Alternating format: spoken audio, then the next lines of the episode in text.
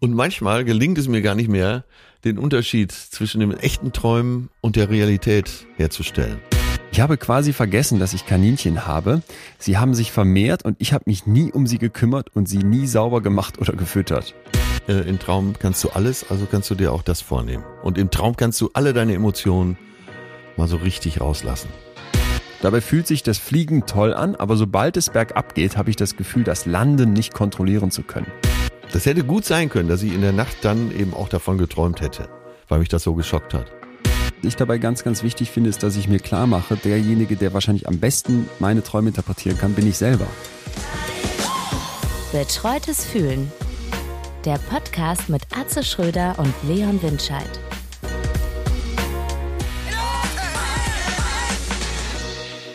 Leon, dein Gefühl heute, bevor du mich fragst. Oh, Vorfreude, Vorfreude, Vorfreude. Wir haben ja, bevor unsere kleine Sommerpause gestartet ist, und es ist jetzt heute, das dürfen wir nämlich dazu sagen, die letzte Folge dieser kleinen Sommerpause, äh, bei euch allen, liebe, liebe Menschen da draußen, nachgefragt, was sind Gefühle, die euch umtreiben? Und da kam so viel von Trotz, über Enttäuschung, über Geschwisterliebe, über so Traumata in Familien und Ja. äh, ja auch von Tommy dieses Nostalgiegefühl, früher war alles besser, von, ach, ich habe jetzt die ganzen Namen nicht mehr parat, aber es kam so äh, Wut, Zuversicht, also es kamen so viele spannende Gefühle und äh, nächste Woche geht's ja wieder los mit den normalen Folgen und ich bin da sehr, sehr heiß drauf, wenn wir, dass wir uns das und wenn wir uns dem dann widmen. Deswegen ist Vorfreude mein Gefühl heute. Ah, okay, verstehe. Ja, schön. Ja. Freut mich. Schön. Ja. Gespräch. Freut mich auch. Ich habe auch noch was für dich dabei. Ach so, ich dachte, du gar wolltest wissen, was mein heute. Ja, Gefühl dachte- ist. Ach so. Normalerweise erzählst du doch einfach los, wenn du was erzählst. Was ist denn da, lieber Atze, was ist denn dein Gefühl heute? Ach du, ich weiß nicht. Wo ich so frage. Ja. Die Frage kommt mir jetzt zu überraschend. Äh, Boah, dir liegt da was auf der Zunge. ja, auch Dir vor. liegt da was auf, komm doch in meinen Arm, dir liegt da was auf dem Herzen. Mir liegt gar nicht so viel auf dem Herzen, aber Vorfreude erstmal, dass äh, dann regulär weitergeht, natürlich, aber auch Ja. Vorfreude auf den Herbst. Ich bin doch so ein Herbsttyp und äh, kann es nicht ab, wenn es so länger am Stück warm ist. Also, Ja, dann hast du ja jetzt bald also, wieder deinen. Du kannst mich schon echten Hamburger nennen. Ja? Nordisch by nature sozusagen.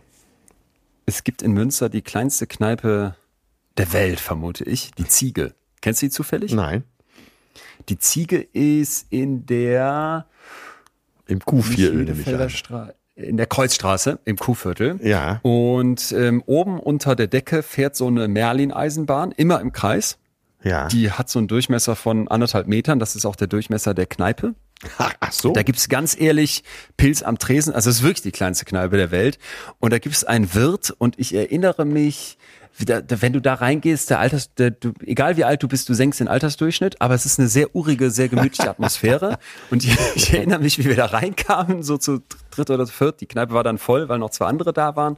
Und mit denen unterhielt sich gerade der Wirt und es war irgendwie noch äh, Hochsommer, Juni oder sowas. Ich muss ja Juni sein dann. Und dann meinte der irgendwie in, in acht Tagen werden die Tage wieder kürzer. Und es ging so ein wohliges, zustimmendes Raunzen durch die kleinste Kneipe der Wollte ich Welt. sagen, und ich dachte, oh mein Gott. Ja. Ja, zustimmendes. Ich war noch so richtig, ich war, war und war und bin ja so richtiger Sommerfreund und war so richtig geil, dass die Tage gerade so lang sind. Und die waren so geil, bald ist wieder Weihnachten im Juni. Weil du einfach so merktest, die haben so diese Kneipengemütlichkeit und abends beim, beim wenn es draußen dunkel ist, lecker drin ein Bierchen trinken. Und damit kann ich auch was tun, haben wir ja schon besprochen, aber ja. Naja. Wovon lebt der Wirt? Ja, das ist eine gute Frage. Weil, äh, ja, Das ist eine gute Frage. mit zehn Gästen, oder ist die Kneipe ja wahrscheinlich schon stramm voll, kann er ja nichts werden, oder? Das stimmt.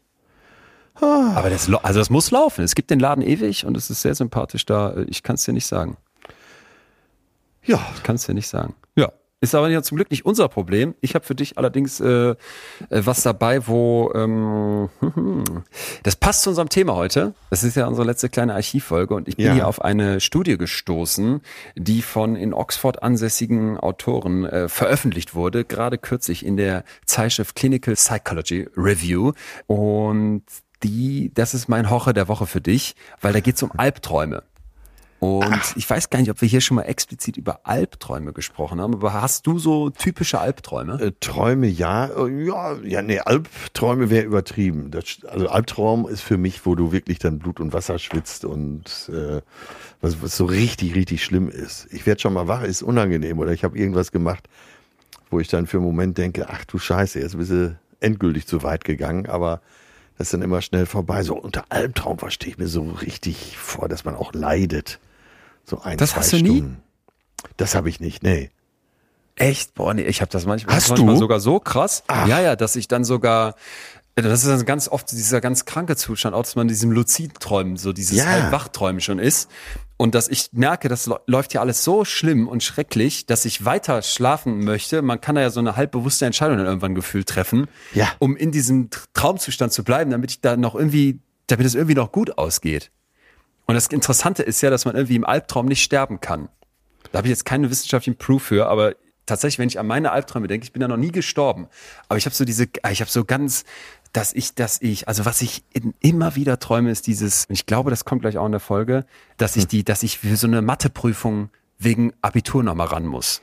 Weißt du, dass so der Herr Hechler, dass man mein Mathelehrer anruft und sagt, Ja. ähm, Leon, wir haben nochmal nachgeguckt, da ist was schiefgelaufen bei deiner Klausur vor 15 Jahren. Ach, okay. äh, du musst Nein. noch mal. Nein. Du musst noch mal, du musst noch einmal die Ableitung von der f von x Gleichung oder die Nullstellen berechnen und dann boah, dann läuft mir der Schweiß oder auch so Führerschein. Sag mal, und, äh, äh, zwischengefragt, ist- Auto nicht fahren kann. Ist ja. Mathe so ein Angstthema für dich gewesen?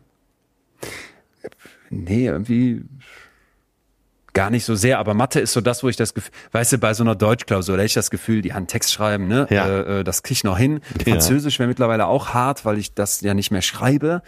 Und dann Kunst-LK hatte ich noch, da wissen wir beide, können wir jetzt äh, eine, eine, eine können wir jetzt einen Finger ans Auge legen und weit runterziehen. ähm, aber Mathe, wenn du jetzt nochmal so eine Ableitung machen müsstest, da, ich wüsste nicht mal mehr annähernd, wo ich da ansetzen muss. Oder Matrizen. Ich habe Matrizen zum Beispiel habe ich explizit nicht gekonnt. Ja. Das ja. wäre für mich jetzt, das wäre für mich jetzt, das, ist- das ist ein typischer Albtraum. Ach, Aber krass, dass du es gar nicht hast, hätte ich gedacht. Das ist jeder irgendwie hat so. ähm, nee, tatsächlich nicht. Ich träume schon mal, dass irgendwas schief läuft, aber dann eigentlich fast immer mit Happy End. Also damit meine ich jetzt, äh, der Traum hat ein Happy End, nicht ich, ne? Ja. Ja, ja, ist klar. Ja. Ja. Ja, so. wie schnell wird man falsch verstanden? Ja, aber gerade heute. Pass auf, jetzt diese Untersuchung, die aber durchgeführt wurde, die hat sich das Thema Albträume mal wissenschaftlich angeguckt. Ja. Und zwar haben die gesagt, wenn man sich so anguckt, wenn Menschen jetzt in psychiatrische Behandlung kommen oder überhaupt psychologische Hilfe suchen, Ja. da werden Albträume eigentlich seltenst angegangen und eigentlich fast nie direkt behandelt, obwohl Aha. man ja denken könnte, haben die nicht vielleicht was mit psychischen Störungen zu tun. Und jetzt haben wir ja eine systematische Übersichtsarbeit, dafür haben die sich also angeguckt in der gesamten Literatur, was gibt's so, ne? Ja, ähm, ja. Und sich die unter, unter, in verschiedenen Untersuchungen angeguckt. In dem Fall, wenn ich es jetzt noch richtig im Kopf habe, war es eben keine Meta-Analyse, wo man am Ende auch was äh, zusammenrechnet, sondern man guckt erstmal, was existiert so, ne? Wenn die Literatur nicht genug hergibt, dann macht man also eine Übersicht dessen, was so an Studien vorliegt oder wenn es keine Statistiken gibt. Und da zeigen die jetzt in ihrer Übersichtsarbeit, dass es da scheinbar durchaus eine Art von Zusammenhang geben könnte. Wir müssen das etwas vorsichtig sagen, weil diese Untersuchungen zu Albträumen oft methodische Schwächen haben.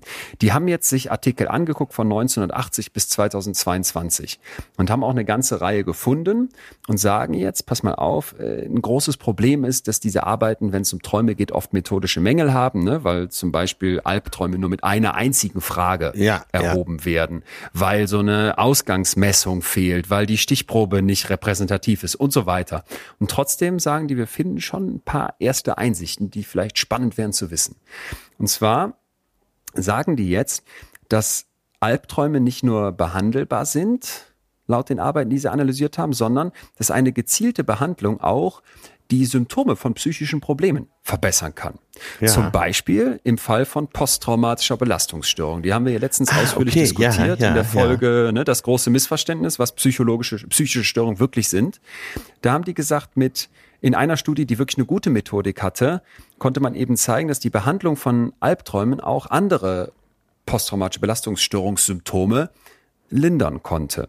Wie kann man einen Albtraum behandeln? Habe ich mich dann gefragt und habe mir das mal genauer angeguckt. Da gibt es zum Beispiel eine Technik, die heißt Imagery Rehearsal, wo du als Teil der Verhaltenstherapie im Prinzip diesen Albtraum nochmal wiederholst, allerdings in deiner freien Fantasie, Imagination, ne? können wir was mit tun. Ja, ja. Ich versuche also diesen Albtraum jetzt nochmal zu durchleben. Ich falle durch diese Mathe-Klausur und wir können uns vorstellen, andere Menschen werden bestimmt noch viel schlimmere Albträume haben.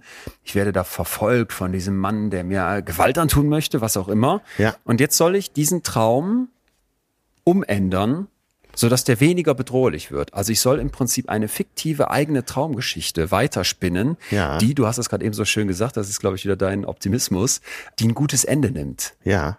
Und so eine Art von Technik, das ist jetzt ein Beispiel, wie man mit so Albträumen umgehen kann, die scheint in dieser einen Studie dazu geführt zu haben, dass also die Symptome von posttraumatischer Belastungsstörung Ja. ähm, ein Stück weit reduziert wurden.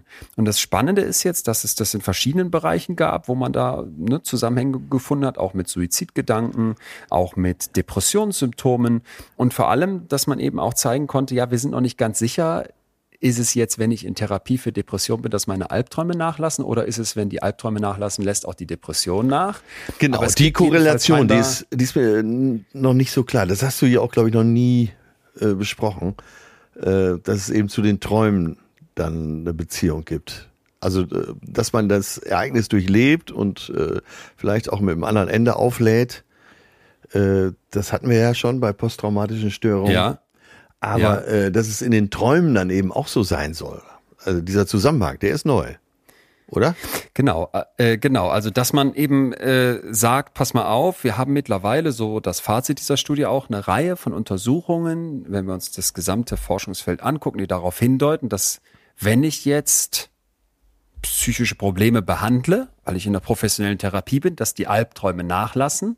Wir haben aber auch den Hinweis darauf, dass es umgekehrt funktionieren könnte, wenn ich mich deinen Albträumen widme, was sehr selten gemacht wird. Ne? Ich glaube, wenn man jetzt an Träume denkt, hat man auch sehr, sehr schnell, wir diskutieren ja gleich noch in der Folge drüber, so dieses, diesen Eindruck, das ist alles Wischiwaschi und das ist Traumdeutung und das kann irgendwie so eine Esoterik-Wahrsagerin machen. Aber äh, dass man eben über den anderen Weg, indem ich mich diesen Albträumen professionell, sage ich mal dazu, widme, dass ich damit auch psychische Probleme lindern kann. Ich fand das jedenfalls Ja, ähm, ja, hochinteressant. interessant. Ja, ne? Wir haben noch keine direkten kausalen Zusammenhänge, aber grundsätzlich scheint es da eine Tür zu geben, durch die ich mir wünschen würde, dass mehr Forschende gehen und wir da vielleicht in ein paar Jahren mehr wissen. Wollte ich mit dir teilen. Woche der Woche. Super interessant.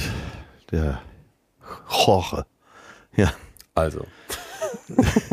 Du deinen nächsten Albtraum hast, weißt du Bescheid. Sag mal noch mal ein schönes Thema hier, wenn du in den Rückspiegel des Sommers schaust. Äh, was wären so deine Tipps? Was kann man machen? Also äh, würdest du sagen, äh, mit dem Camper losfahren, mit dem Zelt losfahren, äh, schönes Wellness-Hotel. Wie üblich habe ich mal wieder meiner naja, Begeisterung für Frauenzeitschriften gefrönt, von Freundin über Brigitte bis zu äh, Sehr, sehr gut, sehr gut. Garcia war alles dabei. Und äh, es gab 50 Tipps. Fängt schon wieder gut an, ne?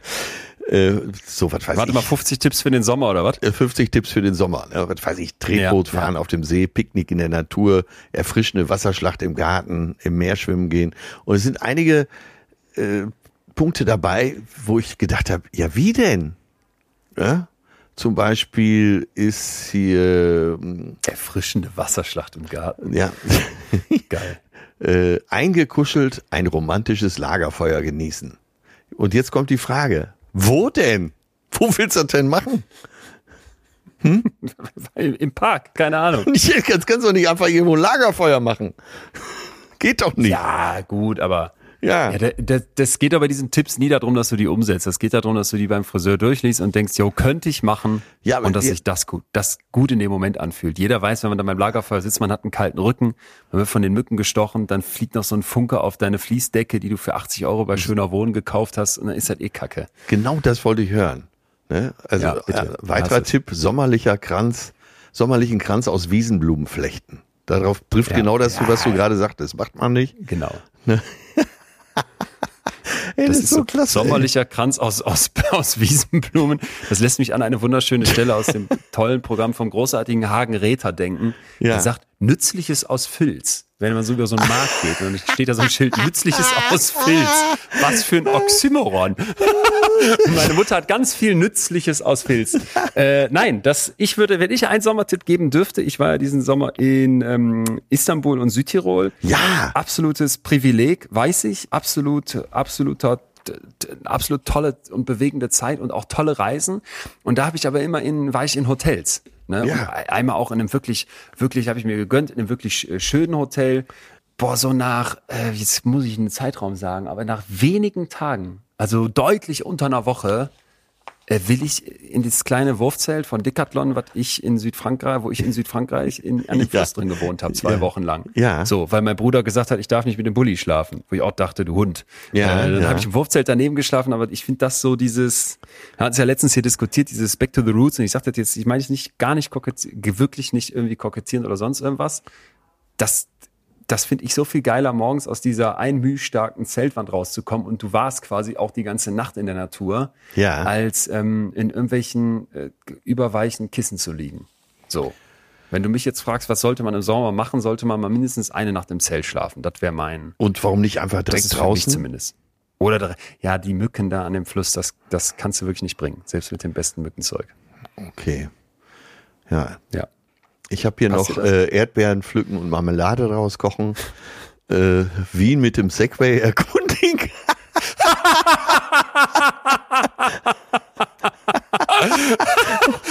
und jetzt kommt was für dich. Ein- was ist das? Was ist das für ein Wien mit dem Segway erkunden? Was ist das? Und, und jetzt kommt noch was für mich. Essen mit dem Essen mit dem Tierroller durchfahren. Was ist das für eine Scheiße? Dann, äh, aber nimm wenigstens meinen letzten Tipp noch an. Einen entspannten Ja, Regenspaziergang machen. Ach so, da kommt noch der Punkt irgendwo, den Regen beobachten. Na bitte. Ja. Wie teuer waren diese Zeitungen? Danke, danke für, äh, danke für diese Recherche, liebes Nee, ich war beim. Arzt und äh, habe die Zeit im Wartezimmer genossen. Herrlich. Ach so. Also, also wenn du noch nichts hast, dann einfach die Zeitschriften nehmen beim Arzt, weil da sind so viel Viren drin versteckt. Also neben den ganzen schönen Geschichten, aber ähm, da kriegst du auf jeden Fall irgendwas. Ist genau dein Ding, Du, ne? le du leckst dir gerade genüsslich den Zeigefinger Ja, ab, um zwischen ja, ja. mit dem Segway durch Wien fahren, umzublättern auf die Seite, einen Blütenkranz aus, aus Wiesenblumen machen Und draußen denkst, wie schön schlafen. das wäre und hast dir, hast dir in dem Moment äh, äh, Darmkrebs angeleckt. Ja, Kacke. Ja, Ich verstehe. ja. Ja, wollte ich, äh, wollte ich dir nicht rein. vorenthalten, äh, Solltest diese du Episode, ne? Immer Ja. erzählen, was du beim Arzt machst. Bitte. Immer Einer muss ja auf seine damit. Gesundheit achten. Warum wir träumen. Die letzte kleine Folge unseres ähm, unseres kleinen ähm, äh, Kurschattens diesen Sommers. Ähm, sagt man das so? Kurschatten ist doch das. die Kurschatten ist, so- wenn Mutti in Kur ist und da Ja. äh, noch jemand ist, der ihr gefällt und man Ja. äh, auch mal Ja sagt. Ja. So, das meinte ich mit diesem kleinen, äh, kleinen Flirt, den wir diesen Sommer mit den alten Folgen hatten. Und jetzt sind wir aber dann hoffentlich bereit für, warum wir träumen. Deswegen hochinteressant, weil da auch viel mehr hintersteckt, als man erstmal glauben würde. Wir durchleuchten die komplette Forschung. Letzte kleine alte Folge. Nächste Woche, liebe Welt da draußen, da ist dann schon der, jetzt gucke ich nach, was haben wir dann für ein Datum? September. Der 5. September. 5. Da sind wir wieder September. da für euch mit einer regulären Folge. Bis dahin Ehrlich? senden wir Küsse und wünschen jetzt ganz viel Spaß. Ja, und da bin ich nämlich in Tirol. Bäh, So, hoffentlich im Zelt. nix da.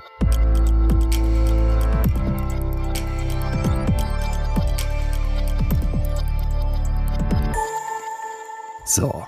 Jetzt sag du mir wieder, dass du neun bis zwölfeinhalb Stunden geschlafen hast. Die schönsten Träume von tollen Stränden, Frauen, teuren Autos und Würstchen von Tönnies hattest und, und äh, mit festem Stuhl heute Morgen schon in den Tag gestartet bist. Wie geht's dir? Nicht so gut, äh, muss ich Wie? ehrlich zugeben. Ich habe gut geschlafen. Äh, guten Morgen, Leon, erstmal. Ähm, Genau. Ich begrüße dich hier auf dieser Leitung und äh, habe heute Morgen als erstes festgestellt, dass ich mit einer Verhärtung wach wurde, aber auch, dass ich dich schon lange nicht mehr gesehen habe. Und dann äh, muss ich mich erstmal zurechtfinden. Klar habe ich geträumt von schnellen Autos, äh, Südseeinseln, äh, nicht enden wollende Frauen mit nicht enden wollenden Beinen und hohen Wangenknochen aus der russischen Taiga und so weiter. Äh, merkst schon, ich bin sehr trivial drauf heute Morgen. Aber trotz ausreichend Schlaf bin ich total verpeilt und depressiv. Du bist verpeilt und depressiv. Ja, Was, wie kommt das denn? was beunruhigt dich mehr? Ähm, im, Zweifel, Im Zweifel die Kombi. Sehr gute Antwort, weil ich hätte damit gerechnet, dass du sagst, ja, verpeilt. So, ich kenne dich nur verpeilt. Ja. Nee, nee, in letzter Zeit erlebe ich dich ja hier massiv aufgeräumt. Ich habe letztens äh, gemeinsamen Bekannten von uns erzählt, dass du mich hier anriefst und ich habe gesagt, du bist ein neuer Mensch. Du würdest mich völlig entspannt anrufen. Du erinnerst dich an unser Treffen, Aufzeichnung im Hotel in Düsseldorf, wo du mit roten Augen da saßt und fertig warst und pennen wolltest zwischen zwei Terminen noch und keine Zeit hattest, mit mir noch Mittag zu essen und dann jetzt mich anrufst, weiß ich nicht, um, um 12 Uhr mittags und sagst, du wärst gerade beim Edeka gewesen, um Sternanis zu kaufen und Ketchup zu machen. So, dann habe ich dich sehr, äh, habe ich, hab ich bei dir, bei, bei dir bezüglich Corona einige Entspannung festgestellt. Ja. Äh, so, wo kommt jetzt das, wo kommt jetzt die verpeilte Depression her? Äh, manchmal hat man ja so seelische Tiefs, die äh, da spreche ich jetzt nicht von einer, von einer großen Phase oder so, sondern einfach ja. vom heutigen Tag. Keine sich, echte Depression. Die man, genau, eine Melancholie, die einfach heute da ist. Und ich weiß noch nicht warum. Ich äh, muss heute mal so ein bisschen in mich gehen nach diesem Gespräch. Aber ähm, bevor ich hier irgendwann gescholten werde, äh, dass ich vielleicht auch künstlich immer nur gut drauf bin, bin ich äh, auf diese Frage bewusst immer ganz ehrlich. Und heute muss ich einfach zugeben, dass ich ein Stimmungstief hab. Aber äh, vielleicht will mir das irgendwas sagen. Ich weiß es vielleicht können wir es ja heute, vielleicht können wir es ja ein bisschen lockern zumindest heute. Ja, wir haben das Thema Träume heute. Äh, ich will nicht äh, das Fass hier schon aufmachen, aber das ist so ein diffuses Gebiet mit ganz vielen Bereichen, die noch nicht konkret benannt und erforscht sind. So kommt es mir vor. Du wirst als Wissenschaftler später da mehr zu sagen. Aber äh, da haben wir uns aber einen eingeschenkt. Ich muss ja gestehen, dass ich das die ganze Zeit auch so ein bisschen äh, vor mir hergeschoben habe, weil ich so dachte, ah ja, Träume Ne, das ist irgendwie so ein, so ein, so ein Handleser-Ding, Kaffeesatznummer. Ja. ja. Und bin dann eingetaucht und ja, wir haben ja sehr, sehr viele, sehr, sehr krasse Träume auch zugeschickt bekommen, ja. auf die wir nachher unbedingt eingehen und die wir hier versuchen werden zu deuten. Dieser Teil wird dann vielleicht nicht so wissenschaftlich, aber drumherum habe ich Sachen für dich im Köcher. Ich hoffe, dass du genauso ausrastest wie ich. Also es war ganz, ganz heftig. Ich habe Experimente ja. mit Ratten dabei. Ich habe äh, Hirnscan-Studien, wo Sachen rausgefunden wurden, mit denen du niemals rechnen würdest. Und vor allem, und das finde ich ist eigentlich so das Interessanteste, sehr verschiedene Bereiche, die wissenschaftlich bestens belegt sind, wo im Prinzip gefragt wird, warum träumen wir denn? Dazwischen changiert es, glaube ich, auch, ne? Zwischen äh, Wissenschaft ja. und Esoterik. Äh, es gibt, ich glaube, es geht so schnell, es kriegt schnell diesen esoterischen Touch, wenn du das Gefühl hast, ja, jetzt erzähl mir mal deinen Traum und dann komme ich und interpretiere, was du, was du für unterdrückte Wünsche hast oder sowas, so diese Freudnummer, über die müssen wir auch sprechen. Ja. Aber es gibt eben auch andere Teile dessen, wo man sehr, sehr schön zeigen kann, ey, da ist Träumen unglaublich wichtig. Und ja. da kann man auch mit bestimmten Tricks zum Beispiel zu diesen sogenannten Luziden, zu diesen Klarträumen. Ah, hör mir auf mit Luzide, ich kann es nicht Ey, mehr hören. Alle haben es geschrieben ja. und ich, ich kenne es auch. Du träumst und weißt, dass du träumst und das ist ganz krass. Und da gibt's Experimente zu, da habe ich gedacht, es wird nachher um Orgasmus gehen, es wird um Augenbewegungen während des Schlafens gehen, um geheime Zeichen, die man den Wissenschaftlern im Traum geben kann. Und ich, also es ist wirklich heftig. Ich war, ich war am Ende total begeistert jetzt vom Thema Träumen nach meinen Recherchen und bin sehr gespannt, wie wir es hier heute aufgedröselt bekommen. Ja, da steigen wir aber später ein. Lass uns erstmal allgemein sprechen. Ähm, Therapiestunde sozusagen. Wie geht's dir denn heute? Was, was ist dein Gefühl? Ja, pass auf. Okay, gut. Das ist, vielleicht könnte das direkt zur Therapie beitragen. Ich fühle mich erleichtert. Aha. Und zwar, ja, ich habe diese Woche mit einem also stell dir mal vor, du wärst Musikfan und könntest mit Beyoncé sprechen oder wärst Fußballfan und Messi hätte Zeit für dich und so ist es mir gegangen und ich durfte Professor Mark Leary von der Duke University sprechen und das ist so der Psychologie-Papst, der lebt und macht und tut. Also der Ach. wurde, das ist einfach mal krass, ne? der wurde 88.000 Mal zitiert, wo du so denkst, boah. Kannst du den Namen nochmal nennen, weil das wird jetzt... Mark Leary, L-E-A-R-Y. Äh, also der Typ, der hat so sehr, sehr, sehr grundlegende, sehr, sehr zentrale Fragen mitbearbeitet, viel mit Roy Baumeister, das ist auch so einer der Obercracks und Du weißt ja, dass ich für mein Buch immer mal wieder so diesen absoluten Stars einfach Mails schicke. Die haben ja meistens dann einfach Uni-Adressen, die ja. du auf deren Webseiten relativ easy bekommst. Und ich schieße da im Prinzip nach den Sternen. Also ich weiß genau, mir antwortet im Zweifel niemand. Und äh, selbst wenn ich 20 Mails verschickt habe, kommt dreimal eine Absage und 17 Mal gar nichts. Aber in sehr, sehr seltenen Momenten schreiben getan. mir dann auch diese wirklich allergrößten Größen zurück. So, und Mark Leary antwortete mir und ich saß vor meinem, vor meinem Laptop und dachte, ich werde gleich ohnmächtig. Also das Gespräch stand an. Sag So, mal, solche äh, Koryphäen, in dem Fall wahrscheinlich auch Professor, ähm, die müssen doch eine Vorauswahl treffen, mit wem sie sprechen. Ja, also Also du musst jetzt nicht den Supertrick verraten, den du als Türöffner verwendest, aber er muss ja den Eindruck haben, dass du eben auch ein Wissenschaftler bist.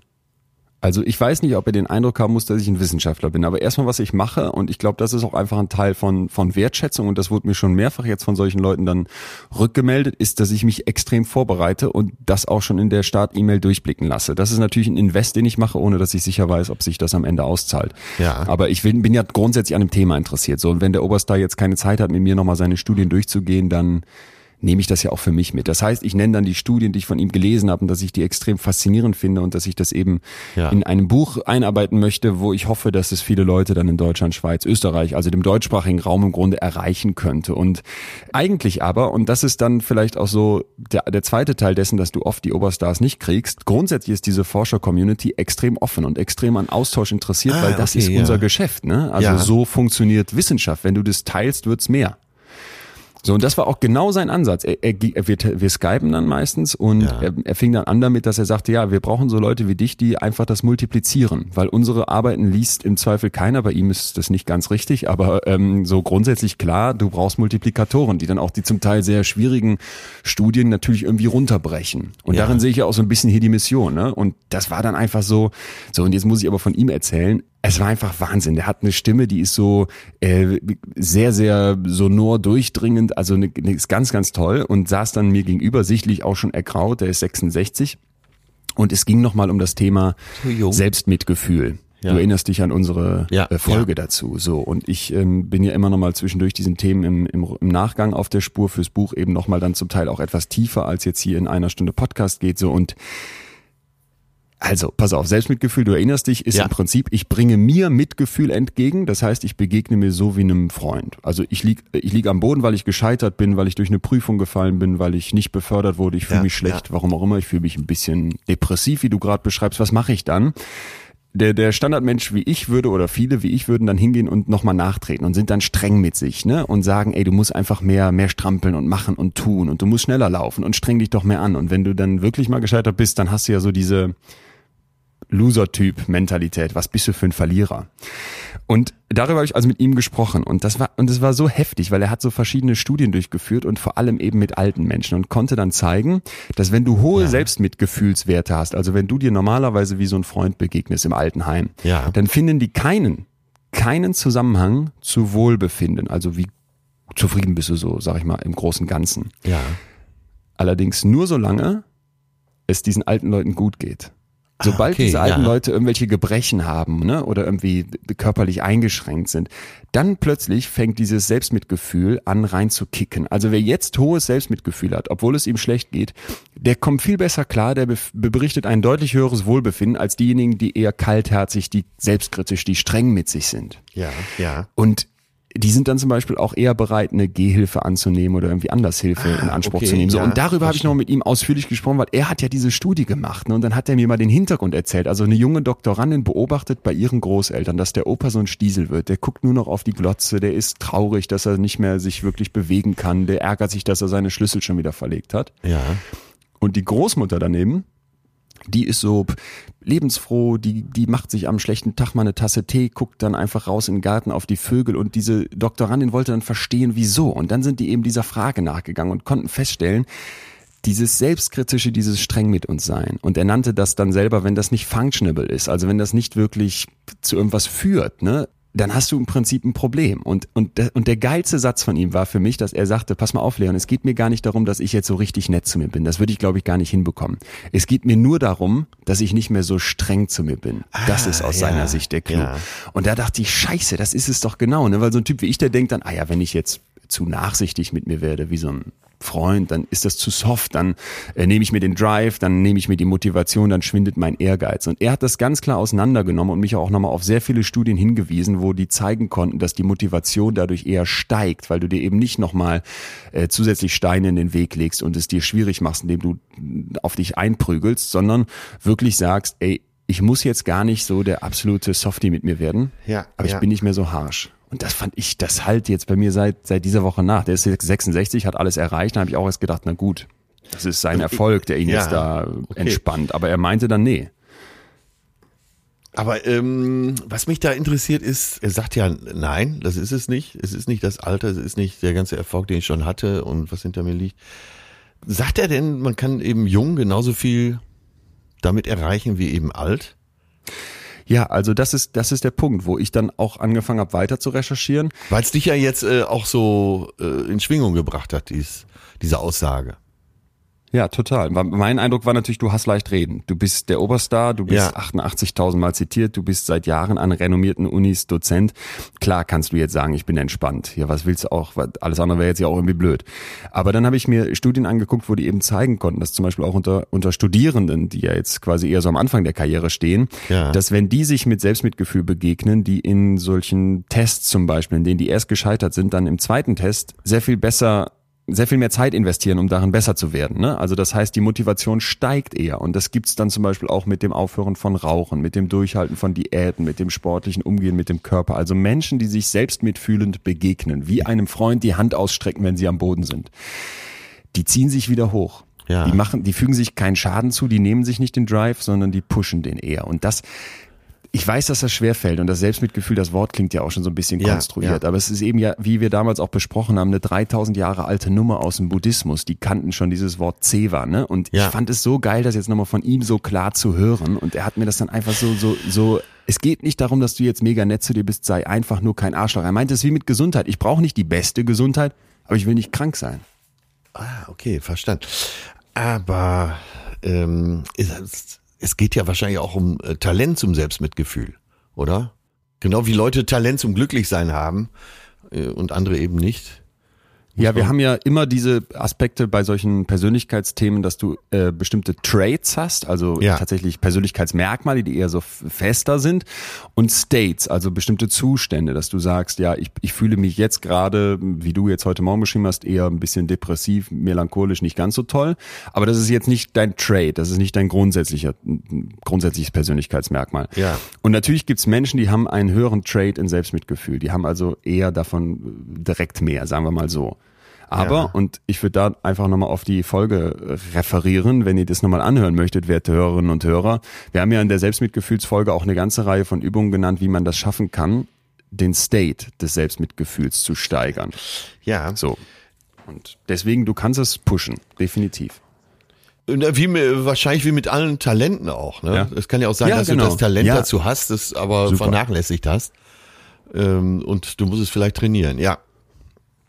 Also das ist einfach meistens der Punkt, dass du bestimmte Sachen doch nachhaltiger verändern kannst, als viele glauben. Und wenn ich mir die Übungen dann so angucke, die gehen so in die Richtung, ja, halt mal inne, versuch mal dich zu erinnern, wann du harsch mit dir warst, leg dann deine Hand aufs Herz und versuch dich runterzufahren. Also so eine achtsame Reaktion. Oder stelle zwei Stühle gegenüber und wechsle dann zwischen diesen beiden Stühlen die Position und rede mal wie dieses selbstkritische Du mit dir selber, ne? Und mal wie dieses Selbst, was das sich dann anhören muss. Also einmal Empfänger und einmal Sender und gucke mal, wie sich das jeweils anfühlt und kriege dadurch so ein Gefühl, dass diese Strenge es nicht unbedingt bringt. So, und wenn ich dir das jetzt schon wieder erzähle, merke ich, oh Gott, das würde ich selber nie machen. Das käme, da käme ich mir total albern bei vor. Aber es geht eher um so ein Grundkonzept dahinter. Also kann ich mir wie ein Freund begegnen? Und ich habe ja auch hier strenge Freunde in der WG. Ja. Ähm, es geht wirklich eher darum, bin ich arschig zu mir und trete noch nach oder lasse ich das?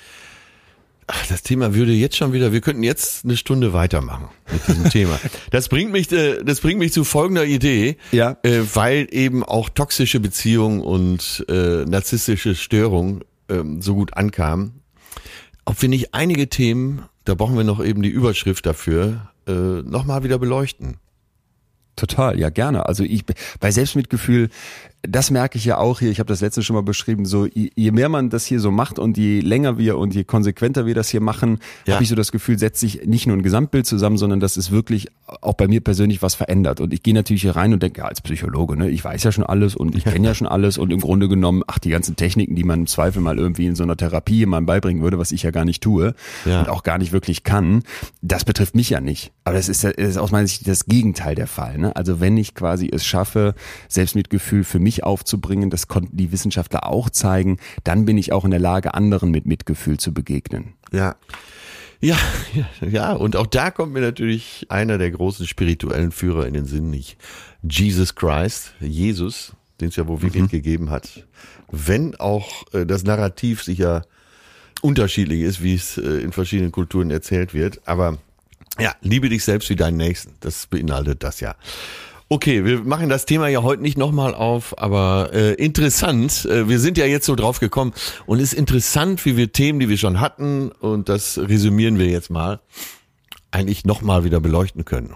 Und Ich stell mir das auch auch noch so ein ein bisschen- drittes und ein viertes Mal. Ja, ja, genau. Ich stelle mir das mal wie so ein Teppich vor, das ist verwebst im, im Prinzip, ne? Weil oft sind auch die Grundmechanismen, die dahinter stecken, eben uralt und schon lange bekannt. Wenn wir jetzt über das Selbstmitgefühl sprechen und sagen, das ist schon vor 3000 Jahren bei den Buddhisten gewesen, ja, die Idee, dass du dir selbst nicht wie im Arschloch begegnest, die ist ja, Ja. eigentlich sehr naheliegend. Nur wir haben hier eine Leistungskultur geschaffen, eine Mentalität aufgebaut, wo du das Gefühl hast, Nee, ich muss mich pushen und treten. Ich bin, ein, ich bin ein Rennpferd und bin der Reiter zugleich, der das mit der Peitsche schlägt. Und dann versuche ich Rekordzeit zu laufen. Ja, dieses Rattenrennen hat ja auch noch zugenommen. Durch die Ökonomisierung unserer Gesellschaft äh, und alles wird auf Effe- Effektivität getrimmt und geprüft, ähm, sind wir natürlich alle so kleine Ich-AGs und das Gemeinwohl äh, nimmt ja zwangsläufig dadurch ab. Naja, okay, das gehört sicher in die Spezialfolge dann. Sag doch nochmal, du noch ein bisschen, erzähl mal ein bisschen genauer zu deinem, zu deiner Gefühlswelt heute Morgen. Wenn du sagst, ich glaube, das haben wir alle mal, dass man mit, Ja. so, einem- mit so einem Tief aufwacht oder so denkt, boah, heute irgendwie mit dem falschen Fuß aus dem Bett. Genau, das war genau die Formulierung, die ich jetzt auf der Zunge hatte. Der, ja, mit dem falschen Fuß aufgestanden. Äh, irgendwie komme ich in dieses Karussell nicht rein. Glaube aber so, und das sind Erfahrungswerte, das ist bei mir die Empirie, dass ich, äh, dass ich im Laufe des Tages einen Dreh finden werde. Äh, durch Ja. meinen Kopf schoss sofort, entweder mit dem Fahrrad durchs Alstertal zu fahren. Wollte gerade sagen, ja. ähm, dann, ach so, das bringt mich zum Thema. Da wollte ich dich drauf ansprechen. Okay, okay. Ah, das hebt schon meine Laune wieder. Ach, herrlich. da, ich bin auf deine Antwort gespannt. Ich habe was gelesen, da muss ich gleich mit dir drüber sprechen. So, oder äh, segeln zu gehen auf der Alster. Äh, jetzt ist ausgerechnet gerade kein Wind. Äh, das wird meine Laune heben. Und wenn ich daran denke, was nachher passieren wird, ich spreche schon wie ein Rapper, dann bin ich verdammt gut drauf und ich merke schon, wie ich hier aufs höhere Level wieder komme. Um 17 Uhr mache ich mit Till zusammen Podcast und zwar, ich glaube, entweder im Hotel oder in der Weinhandlung Wolf hier in Hamburg und da machen wir eine Champagner-Blindverkostung. Das, das klingt doch schon wieder nach einem Riesenspaß, ne? Das klingt, da wirst du aber bitte diesmal nicht, nicht mal mit dem Anspruch hingehen, auszuspucken. Das Szene über Bord gibt's ist ja eh klar, aber diesmal würde ich doch sagen, da wird äh, klar getrunken, oder nicht? Ganz klar äh, der Vorsatz, heute Abend richtig die Murmel rund zu saufen. ich bin schon Ihr wieder habt, richtig äh, gut drauf. Wir dürfen euch aber auch gratulieren hier nochmal alle, ne? Ihr seid ja so ein bisschen das, das lustige Äquivalent mit doppelter Lebenserfahrung zu uns hier und ihr habt 50. Folge gehabt. Zärtliche Ja, Cousinen. äh, zärtliche Cousinen. nochmal hier. 50. Folge. Und ja, man muss ganz klar sagen, wir haben natürlich viele. Warte mal, eben den Pullover ausziehen. Ich komme in Wallung. Ach, tut das alles schon wieder gut hier. Ja, wir haben natürlich eine ältere Hörerschaft. Wir haben natürlich auch viel mehr Männer, als wir hier haben. Ähm, wir haben ja hier in unserem Podcast zwei Drittel Frauenanteil. Ja, üb äh, übrigens, darf ich da ganz kurz was zu sagen? Ja. Ein ganz kurzer Exkurs. Liebe Frauen da draußen, sagt doch bitte euren Männern Bescheid, dass die hier auch mal reinhören. Genau. Weil wir, ma- wir machen das ja hier erstens als zwei Männer und mir haben zunehmend Männer jetzt auch geschrieben, die gesagt haben, ey Leute, ich bin erst sehr spät hier auf den Zug gekommen und habe jetzt ganz viel nachgehört und die, bei denen scheint es aber auch was zu machen. Also ich glaube so diese Idee, Psychologie ist weiblich und man, man, Ja, man, man ja. spricht nur über bestimmte Störungsbilder oder überhaupt sich mit sich selbst auseinanderzusetzen, dass das was für Frauen wäre. Alles Bullshit. Ähm, toll, dass es viele Frauen machen und fantastisch wäre auch, wenn es noch mehr Männer machten. Also vielleicht Ja, kann jeder ja. da draußen sich mal vornehmen, mal es einem Mann weiter zu erzählen. Und wenn ihr schon ein Mann gerade seid, bitte dann erzählt's doch auch nochmal einem Mann, damit wir hier das bekommen, was sich alle Vorstandsetagen wünschen, Geschlechterausgeglichenheit. Das höre ich äh, aus allen Ecken und wird auch geschrieben, dass die Frauen äh, ihre Männer dazu gebracht haben, diesen Podcast zu hören. Äh, eine gute Idee, da müsst ihr euch nicht selber dauernd den Mund fusselig reden. Können wir ja machen. wir, wir, wir versuchen das ja abzustrampeln.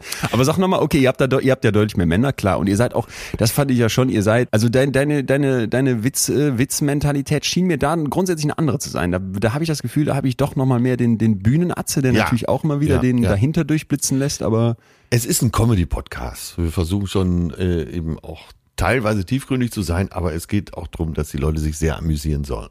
Ja. Das heißt, ich muss da nochmal, sag doch mal bitte deine Lieblingsfolge davon. Äh, Lieblings Oder darfst auch zwei, drei nennen. äh, das ist- Folge ist, glaube ich, äh, wo es um Kiss geht, wo es um die Flippers geht, wo es um Wetten das geht. schon eine interessante und die, Kombi. Ja, ja, und die, ja, das sind natürlich viele Anekdoten, die entweder Till oder ich äh, in großen Shows in der Vergangenheit erlebt haben.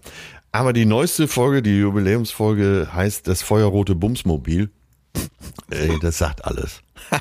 Sagt Ich habe- vieles, ja. ich Vieles. habe noch nicht alles, aber vieles. Äh, Dieses Bumsmobil habe ich gerade äh, auch bei Instagram und Facebook gepostet. ja, schaut mal rein. Ey, ich habe von einem Syndrom, ich nenne es jetzt mal Syndrom, du wirst mir das gleich so um die Ohren hauen, ich weiß es jetzt Ich schon, bin, hier, ich bin so gespannt. gehört, hab dann, wie es meine Pflicht ist als ein Podcast-Partner, äh, versucht alles darüber zu lesen. Es geht um den Paris-Effekt. Hast du jemals davon gehört oder bist in Kenntnis gelangt? Nee. Es gibt den Paris-Effekt, auch als Jerusalem-Effekt bekannt oder äh, Stendhal-Syndrom. Und zwar äh, vornehmlich bei Japanern festgestellt. Es geht darum, dass Japaner, die Paris besuchen, tief enttäuscht sind, bis hin zu einer, äh, zu einer psychischen Verletzung. Ja. Und zwar die Diskrepanz zwischen Erwartung und Realität. Jetzt kannst du dir langsam vorstellen, was passiert. Also Japaner kommen nach Paris und stellen fest, die Stadt ist gar nicht so traumhaft, wie sie gedacht haben. Ja. Auch da gibt's Bettler, auch da gibt's Dreck, auch da gibt's sehr viel hektische Menschen, die sich einen Scheiß um dich scheren und die dachten, die kommen in so eine Märchenstadt. Und das Ganze ist als Also Disney World mäßig. ja, und die haben sich teilweise jahrelang auf Paris gefreut, weil ja äh, eben auch in der Literatur, aber auch in Filmen Paris äh, Stadt der Liebe immer sehr äh, märchenhaft dargestellt wird. Ähm, ja, und da sind sogar einige ins Krankenhaus gekommen. Es gibt in Paris ein Krankenhaus, in dem Japanisch gesprochen wird. Und da werden diese Patienten betreut. Ist ja Wahnsinn. Oder? Ist Gut, dass du noch nicht davon gehört hast. Dann hättest du dir das schon so um die Ohren gehauen. Warum? Nein, nein, nein. Also das, das muss man klar mal sagen. Ähm, es gibt oft so, so Phänomene, die du beobachtest, ich sag jetzt mal in freier Wildbahn und dann, äh, dann feststellst, ach, wir können es noch gar nicht genau erklären und wir müssen jetzt auch nicht direkt von einer psychischen Störung sprechen. Ich glaube, das Ja. ist ganz gut, dass wir da zurückhaltend sind, denn Effekt. Psychische. Störung heißt ja, dass du wirklich ein Leidensbild hast, was man sagt immer so schön klinisch relevant ist. Ne? Also Ja. wo du wirklich sagst, das, das beeinträchtigt mich auch richtig so. Und das klingt jetzt erstmal nach, nach einer kr- krassen, krassen Enttäuschung. Aber wenn es sogar ein Krankenhaus gibt, ist es ja echt heftig. Hammer, Ich hau, ne? ich hau's dir nicht um die Ohren. Ich finde es erstmal sehr interessant. Es geht um eine Enttäuschung. Das, äh, jetzt werden viele sagen, naja, hm, wenn ich ehrlich bin, kenne ich, äh, so viele Urlaube waren so, dass man hinterher dachte, na ja, äh, ich hatte mehr erwartet. Irgendwann erwartet man vielleicht auch nicht mehr so viel. Ähm, ja, und das hat mich dazu geführt, den Hamburg-Effekt, das Hamburg-Syndrom einfach zu kreieren. Hamburg ist eine Stadt, äh, in die man reist mit, Ja. einem sehr, mit einer sehr, sehr hohen Erwartung. Und dann kommt man hierher und es ist alles noch viel besser, als man dachte. Okay, krass. Ja. Also äh, wenn die Leute hier ins Krankenhaus gehen, dann vor lauter Begeisterung. Dann könnte ich jetzt das äh, Solingen-Syndrom einführen, wo ich ja herkomme.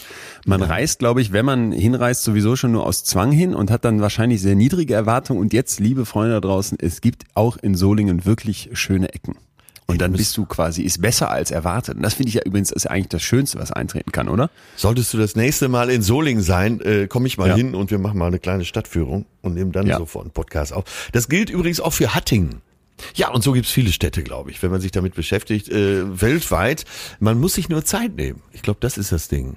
Und, Und äh, nicht unbedingt ja immer nur nach Paris reisen, denn da Genau. könnte man sogar unter dem Paris-Syndrom erkranken oder zumindest leiden. Ist, ist geil. Ich habe hier was gelernt. Interessant. Ja, man sollte vielleicht äh, ein, zwei Monate in Paris leben und stille Tage äh, in Klischee verbringen, um das, äh, um die wirklich schöne Seite zu entdecken. Die Pariser können sehr arrogant sein, äh, sprechen nicht so gerne Englisch, bleiben lieber bei Französisch. Können kein Englisch. Können kein Englisch, so müssen wir es sagen. Und wenn dann... Aber es wird besser. Also es wird auch in Frankreich besser. Wird auch in Frankreich besser, meinst du? Naja, gut. Ähm, ja, es wird besser. Ja, ich habe ja mal eine Weltreise gemacht und war dann äh, in verschiedenen Städten.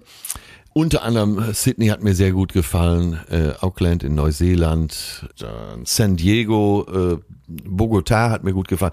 Aber es war alles viel zu kurz. Und immer dann, wenn ich länger in der Stadt war, ich war mal einen Monat in Madrid, dann hatte mehr, man mehr Zugang und konnte eben, man ist ja als Tourist, wenn du nur drei Tage Zeit hast, bist, tappst du automatisch in die Touristenfallen. Du bist da, wo der Mainstream ist, du hast gar nicht die Zeit, in die äh, verschiedenen Viertel zu fahren. Das gilt auch für Barcelona zum Beispiel, wenn du da dir nicht die Zeit nimmst, in die äh, verschiedenen Hoods äh, mal wirklich dich umzusehen, dann wirst du diese Stadt nie für dich richtig entdecken. Ne? Ja, aber das war ja nur so ein kleiner Exkurs. Es ist alles Tiefe. Das wollte ich dir auch noch sagen, was mir aufgefallen ist. Es ist jetzt bei Netflix die neue Staffel Dark rausgekommen. Ich weiß nicht, ob du es mal geguckt hast. Das ist das mit dieser, mit diesem, mit diesem Atomkraftwerk, was irgendwie ähm, so, ein, so ein schwarzes Loch herstellt. Und dann werden da so verschiedenste Zeitebenen, die sich jeweils durch Zeitreisende begegnen, äh, miteinander verwoben. Und es ist unglaublich geil produziert. Es ist eine deutsche Produktion, äh, aber wirklich auf internationalem Top-Niveau und tolle Schauspieler nun muss ich ganz klar sagen, dritte Staffel jetzt, ehrlich gesagt, ich blicke erstens nicht mehr durch und zweitens, ähm, das wollte ich dazu nämlich sagen, wenn du Serien guckst, dann glaube ich, wird, wirst du niemals in, in fünf Jahren sagen, weißt du noch, in Dark Staffel 3, Folge ja. 3, wohingegen du bei fast jedem Buch, das du liest, egal ob das jetzt so ein richtig tolles Buch ist oder ob da vielleicht auch Sachen drin waren, die dir nicht so gefallen haben oder ob du alles verstanden hast, was mitnimmst, was so viel tiefer ist. Ja, also dieses, ich merke es ja immer wieder, man verfällt dann Netflix und denkst, jetzt habe ich diese, diese Staffel angefangen, die muss ich zu Ende gucken. Das ist ja so dieses Abhaken. Äh, aber du nimmst aus Büchern so viel mehr mit und ich versuche mich jetzt wieder mehr nochmal dahin zu trimmen, auch abends im Bett zu lesen. Ich habe immer die Ausrede benutzt, ich muss ja schon den ganzen Tag meine Texte lesen und ja. beim Text arbeiten, da will ich abends nicht auch noch lesen. Aber du tust dir keinen Gefallen. Du, du tust dir mit Serien im Vergleich zu Büchern einfach keinen Gefallen. Äh, da hast du aber wirklich Großes gerade. Äh, alles ist tiefer, hast du gesagt. Das äh, es ist in, in, Büchern, du, das ist ja eine ganz andere A-Fantasiewelt. Man ist ja mal schockiert, wenn man dann nachher einen Film, ich weiß auch noch, bei Harry Potter, als dann diese Filme rauskamen, ich dachte, was habe ich mir alles ganz anders vorgestellt. Der Dumbledore und der Harry, wie sehen die denn aus? Und das hat man ja so oft und ich finde, da merkt man einfach mal, was dein Kopf für ein Kino produzieren kann, wenn du in Büchern versinkst. Äh, ja, Kopfkino, äh, ganz klar wenn man es mal umdreht. Und äh, das beeindruckt dich am meisten, ne? Ja. Halten er nach, lässt tiefere Spuren im Gedächtnis, ist so mein Eindruck. Ja, wir, wie sagte Wolfgang Borchardt schon, wir sind die Generation ohne Bindung und ohne Tiefe. Unsere Tiefe ist der Abgrund.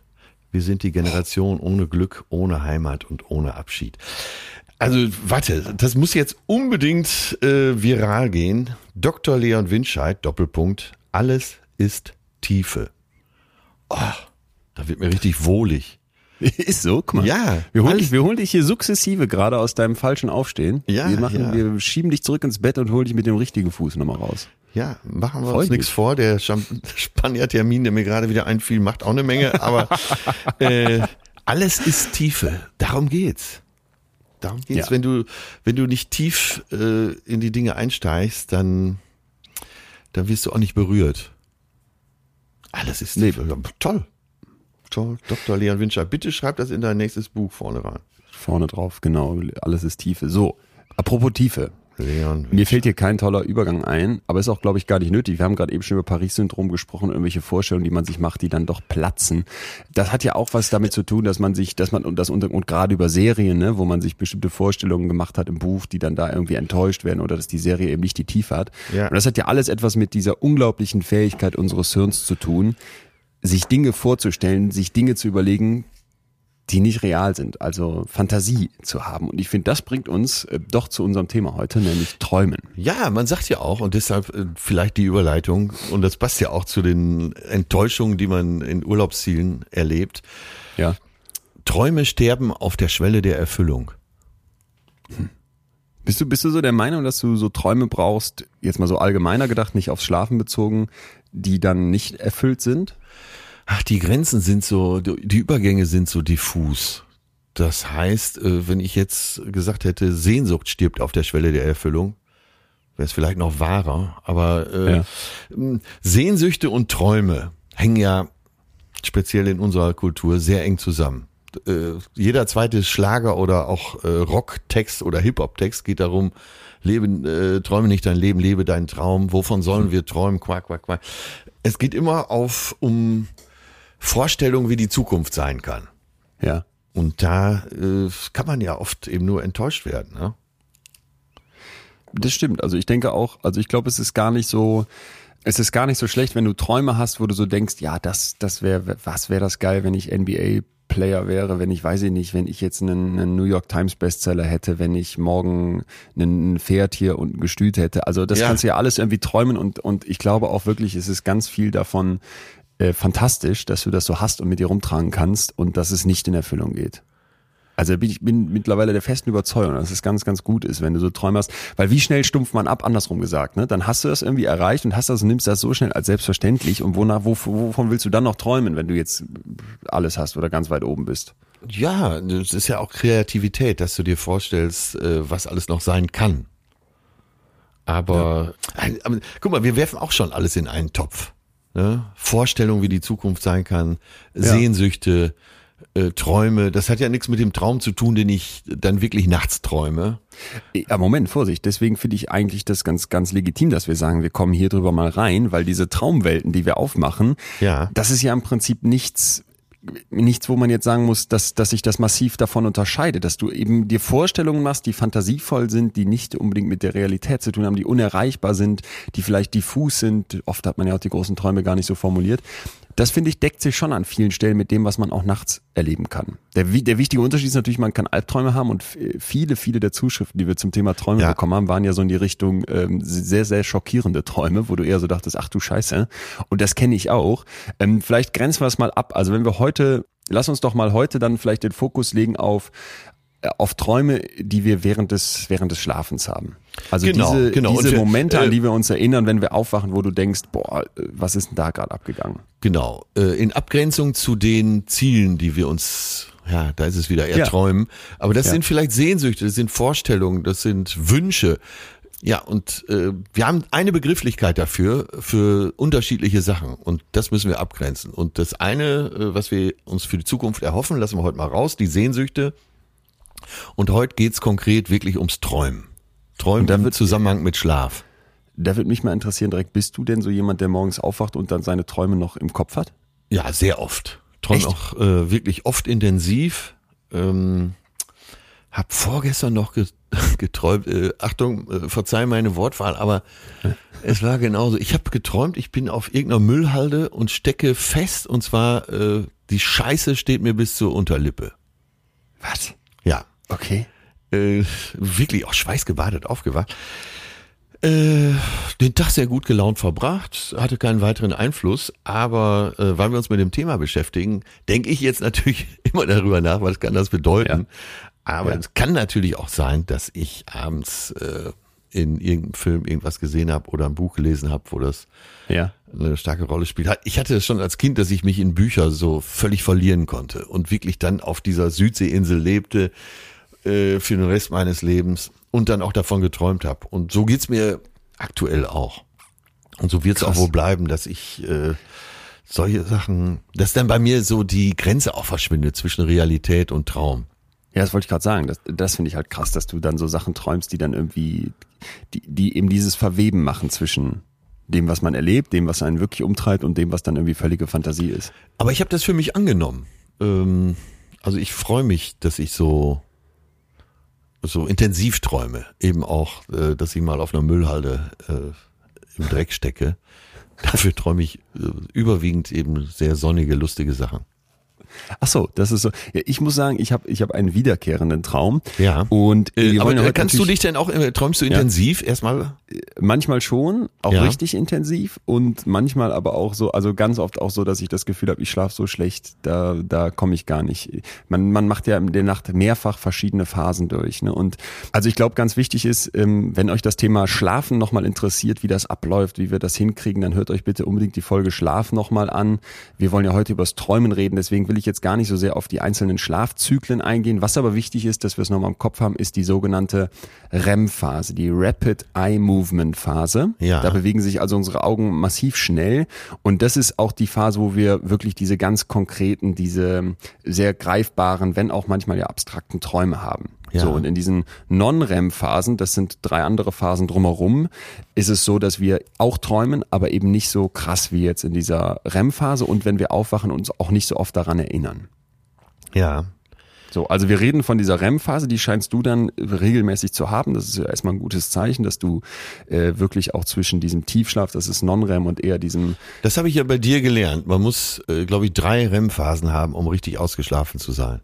Ich weiß nicht die genaue Zahl, aber es sind auf jeden Fall mehrere Zyklen, die man pro Nacht durchmacht, Ja. genau. Und bei mir ist es so, dass ich immer einen wiederkehrenden Traum habe, wo mich mal sehr deine Deutung interessieren würde. Und zwar, ich, also ich wache, wache regelrecht davon auf und bin fertig und träume in aller Detailschärfe, dass ich irgendwie beim Abitur entweder geschummelt habe und mir das deswegen rückwirkend aberkannt wird oder es kommt raus, dass ich gar kein Abitur habe und deswegen auch der ganze Rest danach mit Studium und Promotion und sowas alles jetzt wieder rückwirkend abgenommen wird mir. Ja. Und ich sitze und denke, ey, Scheiße, und das habe ich, min- ich weiß nicht, zehnmal, zwölfmal, das habe ich ganz oft schon geträumt. Mir, mir kommt leider gerade in den Sinn, dass du da dich ja immer noch als Postbote ausgeben kannst. meinst du, meinst du, es, es hat was mit Hochstapler zu tun? ja, vielleicht. Äh, ja, vielleicht, vielleicht. Du hast ja einen gewissen Hang dazu. Also bei der Traumdeutung habe ich, habe ich wirklich die Segel gestrichen. Ich kann nicht mehr. Weil Wieso? da gibt's so viel Ansätze zur Traumdeutung. Ja. Das hat, glaube ich, nichts auf Haken. Also wenn man da äh, so trivial rangeht. Ah, Äh, ich gut, glaube, dann würde ich, ich glaube, Bilder, äh, bestimmte Situationen können für irgendwas stehen, dass du vielleicht im Moment etwas ängstlicher bist oder äh, du verarbeitest Angst, Ärger, Lust, Verlust, Ja. Ängste. Ähm, aber das sind eher wahrscheinlich abstrakte äh, Bilder, die man da erzeugt. Also Na, du, klar hast du ja äh, konkret vor Augen, wie du da versagst oder äh, dass sie dir auf die Schliche kommen und so, aber das steht sicher für was anderes. gleich fühlen wir weiter, jetzt kurz Werbung. So, unser Werbepartner heute mal wieder Coro mit großem Vergnügen. Kennt ihr ja schon, wir als Ultras begeistert dabei. Ihr merkt schon am Beben in meiner Stimme. Die Coro Drogerie bringt uns eigentlich das, was wir auch wirklich wollen, oder? Yes, und nicht nur das, die achten wirklich darauf, dass das Ganze so nachhaltig wie möglich stattfindet. Ich habe zum Beispiel da das, das klingt jetzt komisch, extra natives Olivenöl. Ich weiß gar nicht, wofür das nativ steht, aber das Olivenöl von Koro schmeckt überragend. Und die Idee ist ja, dass sie tatsächlich große Gebinde haben, aber auch kleine Portionen. Ich habe dann tatsächlich zwölfmal einen Liter bestellt. Da habe ich das einmal sicher da und wir sind ja auch eine WG und dieses Olivenöl ist so geil, das kannst du auf dem Brot machen und mit so ein bisschen Salz drauf, schmeckt schon Hammer. Kannst es natürlich auch zum Kochen verwenden. Äh, einfach, einfach für mich das Beste, dass du so ein größeres Gebinde kriegst und das alles, wie immer bei Koro natürlich, mit dem Hintergrund, dass möglichst wenig Abfall entsteht. So, ihr kriegt noch was von uns, wenn ihr bei Koro bestellt. Richtig. Also, corodrogerie.de, ganz einfach. Und wenn ihr bestellt, gibt's einen Rabatt von 5%. Und zwar müsst ihr dort den Code FÜHLEN eingeben. Ist genauso einfach, wie es sich jetzt anhört. Also geht auf corodrogerie.de und ihr werdet schon bald die köstlichsten Sachen in eurem Schrank finden. Ich habe übrigens letztens mal gehört, dass die Betreutes Film Community, die machen ja nicht nur bei uns Podcast-Werbung, aber dass wir hier die meisten Koro-Bestellungen abschießen. Also, ihr scheint Fans zu hier ist sein auch wie die wir. größte Begeisterung. Ja. Danke, Koro. Das war die Werbung. Krass, ja, ich hätte jetzt gedacht, dass wir da völlig unterschiedlich, also dass wir genau andersrum da drauf blicken würden. Wäre Ja. jetzt so meine klassische Erwartung gewesen, dass ich jetzt gesagt hätte, ach, Traumdeutung ist, ist alles Bullshit. Und dass du sagst, nee, Moment mal, ich Ja. habe da mal bei irgendeinem Yoga-Seminar vor 15 Jahren. Ähm, und ich würde es jetzt genau andersrum sagen und würde sagen, wenn wir gleich dazu kommen, wie man Träume deuten kann und auch was man da selber für sich draus ziehen kann, dass ich das jetzt mittlerweile ein bisschen anders sehen würde, aber noch auf keinen Fall drum irgendwie jetzt albern oder oder Ja, aber wenn du jetzt ein mein Buch, Patient äh, wärest, du lägst auf dem Sofa, dann ja. äh, würden wir ja wahrscheinlich darüber sprechen. Wovor hast, wovor hast du Angst? Wovor hast du im realen Leben Angst? Ja, mag ja sein, aber damit hätten wir schon was impliziert und äh, ich würde, ich, also lass uns gleich mal zu dem Thema Traumdeutung kommen und dann erzähle ich dir mal was, was dazu so Ja. im Prinzip ein zentraler Ansatz ist, den man oft verkennt. Ich muss dir aber erst noch was anderes erzählen, weil ich glaube, es wäre erstmal wichtig, dass wir uns fragen, Warum, warum träumen wir eigentlich? Also Ja. warum macht unser Hirn diesen riesen Aufwand, uns da nachts nicht einfach stumpf liegen zu lassen, sondern diese, diese krasse Fantasiewelt aufzureißen? Und das ist relativ heftig. Und dazu, also in dieser Non-REM-Phase, in dieser Tiefschlafphase, wo die Wellen im Hirn besonders langsam werden, da wird im Prinzip die ja, die Stoffwechselaktivität nochmal so ein ganz kleines bisschen runtergefahren im Vergleich zu dem Moment, wo ich wach bin und mich irgendwie einfach ausruhe. Okay, also So. eine, auch eine körperliche Reaktion. Ja, genau, definitiv. Übers vegetative Nervensystem, ja. Ja, und vor allem aber auch Stoffwechsel findet ja im Prinzip, hat ja auch mit dem Hirn etwas zu tun. Und jetzt wird's eben spannend. Wenn ich jetzt in diese REM-Phase komme, passiert etwas ganz, ganz Heftiges. Und zwar, dann fange ich an, in diese, in, in diese extremen Träume im Prinzip zu kommen. Und jetzt blinken plötzlich im Hirnscanner eine ganze Reihe von Hirnregionen massiv auf. Also hier haben wir plötzlich eine, einen starken Anstieg von Aktivität. Und zwar erstmal in diesem visuell räumlichen Regionen, ne? also kann man sich vorstellen, dass man sich was, was, was, was, ja, Bilder bekommt im Kopf und auch räumliche Gedanken hat. Das ist alles so eher am Hinterkopf verortet. Ja. Dann im Motorkortex, da geht's um Bewegungen. Dann im Hippocampus, der ist im Prinzip vor allem für Erinnerungen und so autobiografisches Gedächtnis zuständig. Ja. Und dann auch in den tiefen Emotionszentren, da wird ja gerne die Amygdala, genannt, aber eben auch im singulären Kortex und der, der liegt so ein bisschen da drum herum. Und jetzt kommt das Spannende. Wir haben also in vier Bereichen einen massiven Anstieg, aber wir haben in einem Ja. Bereich, und das hat die Wissenschaftler überrascht, eine massive Deaktivierung. Jetzt da geht alles gespannt. runter. Jetzt bin ich gespannt. Pass auf, und zwar in der linken und rechten Seite vom präfrontalen Kortex. Kennst du diese Geste, wenn du so beim Fußball verschossen hast, dann Ja. so mit diesen, mit den Händen so an den Kopf und den Kopf so ein bisschen runter? Da kannst du mal fühlen, wo das wäre. Also so ein bisschen zwei, drei Zentimeter über den Augen und so ein ganz kleines bisschen mehr Richtung Stirnmitte. Ja, Ja. Hast, du, hast du diese Fußballergeste? Ja, ja, absolut. Äh, wenn ich weiß, wo es ist, äh, hilft mir das aber auch nicht weiter. Ja, jetzt helfe ich dir weiter. Das ist eben so der Bereich, wo du sagen könntest, das ist ein bisschen der Boss im Hirn, der so Ah, okay. top-down regelt, ey, hier rational draufblicken, ne? Und bestimmte Sachen einfach mal äh, stringent durchdenken und, und eben vor allem dieses, dieses, ja, dieses Problemlösende, dieses, diese Rational ist eigentlich das Zentrale. Das fährt also runter. Das heißt, wir haben eine ganze Reihe von Hirnregionen, die aktiviert werden und jetzt wird aber quasi dieser, dieser Oberlehrer ausgeschaltet. Der äh, auch sagt, was deine Der sonst sagen würde, ey, was ist das denn für ein Schwachsinn? Du kannst gar nicht fliegen und du hast doch heute gar nicht in der Scheiße gesteckt bis zur Oberlippe. Und Leon, du hast doch theoretisch das Abitur bestanden. Was, was, was erzählst du hier für einen Schwachsinn? Den machen wir aus. der Thalamus. Nee, nicht der Thalamus, der, der präfrontale Kortex. Ja, und der Thalamus bestimmt dann, äh, dass wir nichts mehr über die Augen und Ohren wahrnehmen. Ähm, der, der ist sicherlich runtergefahren, damit du nicht wach wirst. Ja, das kann gut sein. Okay, aber äh, Frontallappen sagt, Thalamus, geh schlafen. Der sagt, ja, bedingt. Der sagt ja, manche Regionen fahrt komplett hoch. Das sagt er nicht, ne? Das passiert halt in unserem Kopf. Ja. Dieser visuell-räumliche Teil, die Bewegungsteile und so weiter. Das, fährt, das fängt alles an, massiv zu blinken im Hirnscanner, während der präfrontale Kortex also sagt, ich bin jetzt raus. Du sagst Hirnscanner.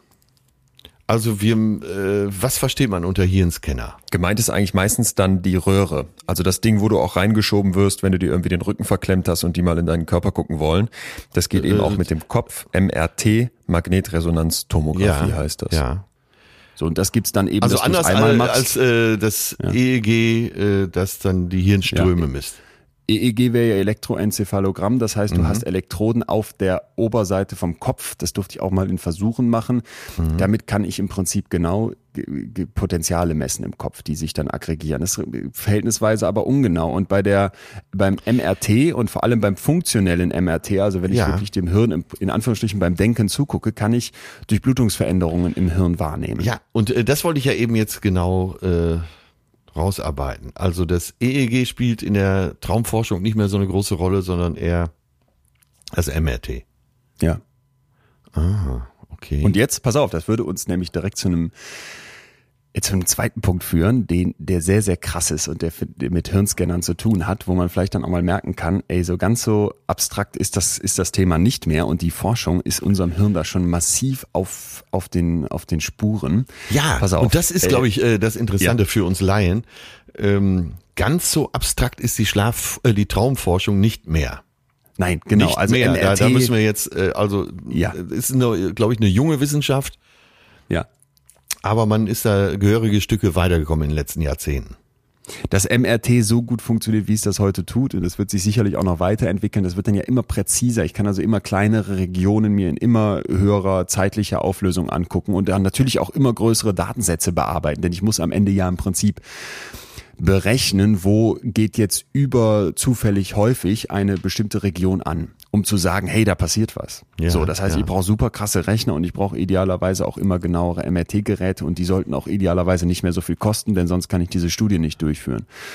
Also da tut sich gerade richtig viel. So, und jetzt pass auf, wo stehen wir? Das, also ich fand es richtig heftig. Ja. Da haben Wissenschaftler mal angefangen mit einem Experiment und haben also versucht, vorherzusagen, welche Art von Traum jemand hat. Ist das eher visuell? Ist das eher motorisch, ne? Ist das eher so stark emotional? Ist der eher rational oder völlig bizarr? Weil sie wissen, welche Hirnregionen angesprochen werden bei diesen Genau verschiedenen das, Sachen. Mhm. genau das. Die haben also gesagt, pass auf, wir wollen mal so das grundsätzliche Thema eines Traums versuchen zu packen. Jetzt ist ja logisch, ne, haben wir eben auch schon über diese verschiedenen Cortex-Regionen gesprochen, dass zum Beispiel der Motorkortex eher anspringt, eine Aktivität zeigt, wenn ich jetzt eben über eine Bewegung träume, nach dem Motto. Ja, ja. So, und jetzt sind die hingegangen und konnten also tatsächlich die, diese Leute, die die dann da in ihrem Schlaflabor haben, träumen lassen. Dann wecken die die quasi auf und fragen, wovon hast du gerade geträumt? Und konnten dann zeigen, ja, wir haben hier eine Übereinstimmung vom Thema zu dem, was wir jetzt im Hirnscanner vermutet hätten. Verstehst du, was ich meine? Ja, Also ja. du träumst irgendwie von Fußball und dann Ja. sagst du, jo, wir haben auch gesehen, der Motorkortex war extrem an. Genau, genau. Und jetzt, pass auf, jetzt wird's richtig äh, sick. In Japan Sick. hat das Advanced Telecommunications Research Institute ein, eine Studie durchgeführt, wo die einen äh, krassen Schritt weitergegangen sind. Achtung, wir reden von einer sehr kleinen Stichprobe. Drei Leute. Ja. Das ist oft bei Hirnscan-Studien so, weil du natürlich all diese Themen wie soziale Erwünschtheit, also ich antworte so, wie ich glaube, dass es angebracht wäre, das fällt weg. Und außerdem ist es natürlich immer noch sehr, sehr aufwendig, diese Experimente durchzuführen. Deswegen haben wir eben oft sehr kleine Stichproben. Darauf hingewiesen, wird's jetzt aber interessant. Pass auf, die schieben die Leute in den Hirnscanner. Ja. Und dann lassen die die immer einschlafen. Wir reden jetzt nicht von wirklich langem Schlafen, sondern die lassen die einschlafen und wecken die dann kurz danach wieder auf und fragen, wovon hast du geträumt? Und dann machen die so Cluster und sagen, ja, in dem Fall hat der jetzt ne, mal von einem Mann geträumt oder eher von irgendwie einer Blume oder eher von, weiß ich nicht, einem Sportevent und gucken sich dann an, was hatten wir denn vorher für Hirnwellen? Ja, Ne, ist klar, um, oder? Um das Ich alles also- in Zusammenhang zu bringen, ja. In, ich bringe das in Zusammenhang. Ich lasse meinen Computer lernen, pass mal auf, wenn Hirnwelle A gezeigt wird, dann hat die Person wahrscheinlich von Fußball geträumt. Wenn Hirnwelle B ge gezeigt wird, hat die Person eher von einer Frau geträumt. Und wenn Hirnwelle C kommt, von einem Auto. So nach diesem Motto. Ja. Und um sicher zu gehen, zeige ich dir jetzt, während du wach bist, auch nochmal ein paar Fotos von diesen Clustern. Also beispielsweise von einem Auto, von einem Schlüssel, von einer, von einer Statue, von einem Mann oder wie auch immer. Und gucke dann auch nochmal, dass ich noch mehr Hirnmuster von dir speichern kann. Und jetzt sind die hingegangen und haben dann halt gesagt, jetzt schiebe ich dich in die, in den, in den Hirnscanner und wecke dich auf, nachdem du gerade geträumt hast und sage jetzt verrat mal nichts. Aber weil ich ja deine Hirnwellen kenne und weil ich mir vorher so eine Art Bilderbuch von deinem Kopf angeschafft habe, Ja. kann ich jetzt sagen, was du geträumt hast. Und ich habe dann also im Prinzip jetzt nicht, ich kann es nicht genau sagen, ne, aber ich kann zum Beispiel sagen, du hast gerade eher von einem Mann geträumt oder du hast gerade eher von irgendwelchen äh, Möbeln oder sowas geträumt. Und, und das ja. Krasse war, oder dass von die jetzt- Bewegung oder hattest einen Ja, genau. Angsttraum. Ja, Nee, nee, eher so die Inhalte. Hier in dem Fall jetzt eher die Inhalte. ja. Also von Büchern oder von Möbeln, von Computern, von Essen, wie auch immer. So, Okay. und das Krasse war, dass die jetzt mit 60 Prozent Treffgenauigkeit das sagen konnten. Das ist nicht perfekt, ne? Aber es ist viel, viel besser natürlich als raten, wenn du dir die Menge an Themen vorstellst. Und ist da eine Entwicklung drin, dass wenn du sagst, jetzt 60 Prozent, stehen wir vielleicht nächstes Jahr bei 65 Prozent? Ich gehe davon aus, ich hatte jetzt nochmal geguckt, also diese Studie ist aus 2013. Ja. Das heißt, das ist schon sieben Jahre her. Äh, Ich habe kein Update gesehen. Es mag aber gut sein, dass es das mittlerweile schon gibt. Ich persönlich rechne damit, dass das sich immer weiter treiben lässt. Ja. Also wenn du da nicht irgendwann feststellst, ey, da wurden damals irgendwelche methodischen Fehler gemacht und es geht überhaupt nicht, wovon ich nicht ausgehe, dann glaube ich, dass wenn wir krassere Computer haben und krassere Scangeräte, dass wir in Zukunft da noch sehr, sehr heftiges ähm, ja, Hirnlesen, Traumlesen ja. erwarten Was ja dürfen. Hand in Hand geht wahrscheinlich mit äh, überhaupt Gedankenlesen. Ja, wenn du so willst, sobald ich anfange, also es gibt das auch mit wachen Menschen, wo du eben zeigen kannst, dass du auch dort äh, bestimmte Gedanken, die du, du ich spiele dir einen kleinen Film vor bei YouTube, so einen kleinen Clip und ich habe dir vorher auch schon ganz viele Clips vorgespielt und habe mir dabei eben genau wie bei den, der Schlafstudie jetzt hier so ein Bilderbuch angelegt. Und Ja. dann kann ich beim nächsten Clip, den ich dir zeige, mit einer hohen Wahrscheinlichkeit sagen, worum geht's da grundsätzlich? Also was siehst du ungefähr? Und das ge- geht für mich alles in die Richtung von Gedankenlesen. Vorsicht aber bitte, wir reden jetzt hier ja sehr stark von Bildern. Wir reden jetzt hier noch nicht von, wie findest du denn den Mann, den du da im Traum Ja. gesehen hast? Ne? Da wird's dann natürlich nochmal viel komplexer. Aber wir sind auf dem Weg dahin. Das Tja, macht mir schon fast Angst. ist heftig, oder? Total Recall. Ich find's richtig heftig. Ja. Oh Gott, oh Gott, oh Gott. Ja. So wie äh, in Matrix, wo Neo dann fragt, bist du sicher, dass du geträumt hast? oh Gott, ey. Jo, jo, jo, jo, jo. Dann brauchen wir Ähm, diesen Anschluss hinten auch gar nicht mehr. Nee, den brauchst du nicht mehr. Das, Die wird das ist alles hinfällig. Und äh, uns reicht die Röhre, vielleicht in Zukunft noch kleiner und geheim anzuwenden. Ich habe was für dich vorbereitet, ein Ja. Experiment, das will ich gerne hier immer mal wieder heute einstreuen. und zwar folgendes. sehr gut. Äh, Ja. In Ermangelung jetzt- irgendwelcher Kapuzineräffchen, ne? Äh, bedingt. Wir haben ja gleich noch die Ratten. Das war auch Okay. ziemlich krass, wenn wir uns fragen, wofür brauchen wir das Träumen. Ähm, pass auf. Die ich hab Ratte, hier, das Kapuzineräffchen des kleinen Mannes. ist billiger und muss auch nicht so fliegen. Ja. Ich habe hier Träume von Hörerinnen und Hörern eingesammelt, so und ich äh, kenne diese Träume jeweils nur, aber Ja. ich kenne nicht die Deutung. Ich habe also gebeten, mir zwei Teile zu schicken. Einmal, was sie geträumt haben und dann, wie sie das selber interpretieren oder was vielleicht dazu geführt haben könnte. Ja. Und dann habe ich das hier bei mir in der WG ähm, gebeten, dass man das für mich quasi einmal auseinanderschneidet, so dass ich jetzt selber auch wie du gleich nur den Traum höre. Ich lese den dann vor. Ja. Und dann versuchen wir mal zu deuten, was Phase ist. Bist du da, bist du da Äh, d'accord? Du musst mir nur sagen, wo du mich haben willst. Willst du mich äh, heute als Esoteriker, als äh, Psychoanalytiker oder als äh, gestandener, gestandenen Komiker? Am liebsten wie immer als Atze, also alles drei. Bist, Okay, bist du bereit? Gut. Als Mensch. Gut. Als Mensch. Traum Nummer eins. Ich bin auf der Autobahn. Es regnet stark. Vor mir hat sich scheinbar kurze Zeit vorher ein Unfall zugetragen. Ich begebe mich zum Unfallort und versuche zu helfen. Der Fahrer ist aber bereits verstorben. Er wird von einem Leichenwagen abtransportiert. Also fahre ich weiter. In meinem Heimatdorf höre ich Schüsse und Schreie. Auf dem Bürgersteig liegt ein blutender Mann. Ich renne hin und versuche so gut es geht zu helfen. Schreie, dass jemand einen Krankenwagen rufen soll. Ein Passant antwortet, alle Krankenwagen sind wegen des Starkregens unterwegs. Du bist jetzt alleine. Ja. So. Ja. Kann, findest du, kann man doch jetzt, ich finde, man Ja, kann doch schon versuchen, was zu deuten. Ganz klar. Äh, dieser Mensch fühlt sich überfordert. Nächster Traum.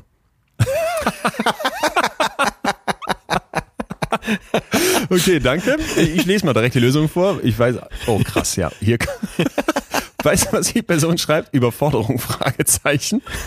Okay. Geil. Krass. Okay, ja. Ja. ist so, ne? Ja. Du fühlst dich überfordert. Okay. Ja, auch, Nee, äh, auch da müsste man sagen, wie ja den meisten, äh, kein Mensch ist perfekt. Jeder hat Schwächen. Nächster Traum. Du hast, du hast es, boah, krass, hast direkt gelöst. Ich, ich weiß gar nicht. So. Ich wäre jetzt erstmal, ich hätte jetzt gedacht, das muss, muss ein, ein Krankenpfleger sein oder eine Ärztin oder sowas, die jetzt Sorge von einer, von einer Prüfung hat oder so. Ja, Ich meine, okay, Comedy-mäßig hätte ich jetzt geantwortet, ist äh, Fahrer eines Krankenwagens, äh, dem das Radio ausgefallen ist. Und er sich darüber ärgert. Aber okay, bitte. Das war, nur, Traum. das war Comedy. Ich träume ganz oft davon, dass ich den Notruf wählen muss. Mal für mich selbst, mal für andere, aber jedes Mal vertippe ich mich. Es ist mittlerweile schon so luzid, also das heißt Klartraum, Ja, ja. dass ich im Traum dann weiß, dass ich träume. Ja. Ich ver- vertippe mich, Fehler machen. Äh, ja. Versagensängste. Versagensängste? Äh, ja, wäre so der erste Ansatz. Äh, kann ja auch ganz was anderes sein, aber ist ja Vielleicht auch also, kein Äh, Erreichen? ja, kann auch sein, ne? Einsamkeit so? Nicht zu anderen durchdringen. Ja, kann gut sein. Ich denke gerade so, weißt du, als wir hier mal über Einsamkeit gesprochen haben, erinnere ich mich, dass ähm, die Leute in den USA, die so richtig einsam sind, zum Teil Feuerwehr und Polizei anrufen, um einfach mal eine Stimme zu hören. Ey, das äh, Thema, als wir das besprochen haben, das hat mich nachhaltig beeindruckt. Da denke ich jede Woche wenigstens einmal drüber nach.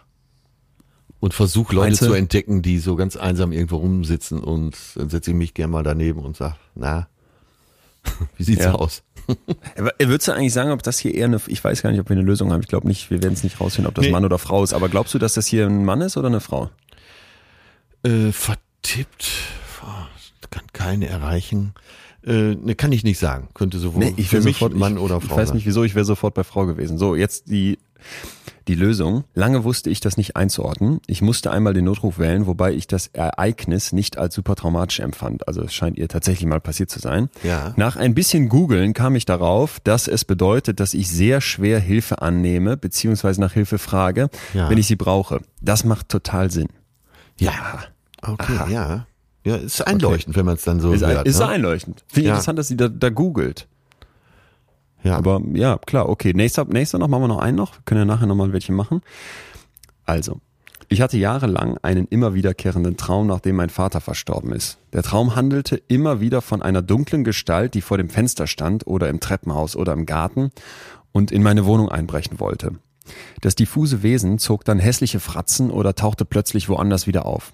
Das war ziemlich gruselig und hat mich nachts so sehr mitgenommen, dass ich angefangen habe, aus dem Bett zu fliehen, in Klammern im Schlaf. Und ich mich mit Herzrasen und außer Atem in der Küche oder einem anderen Zimmer wiederfand, wenn ich aufwachte. Oft habe ich auch um mich geschlagen und mich dabei teilweise verletzt.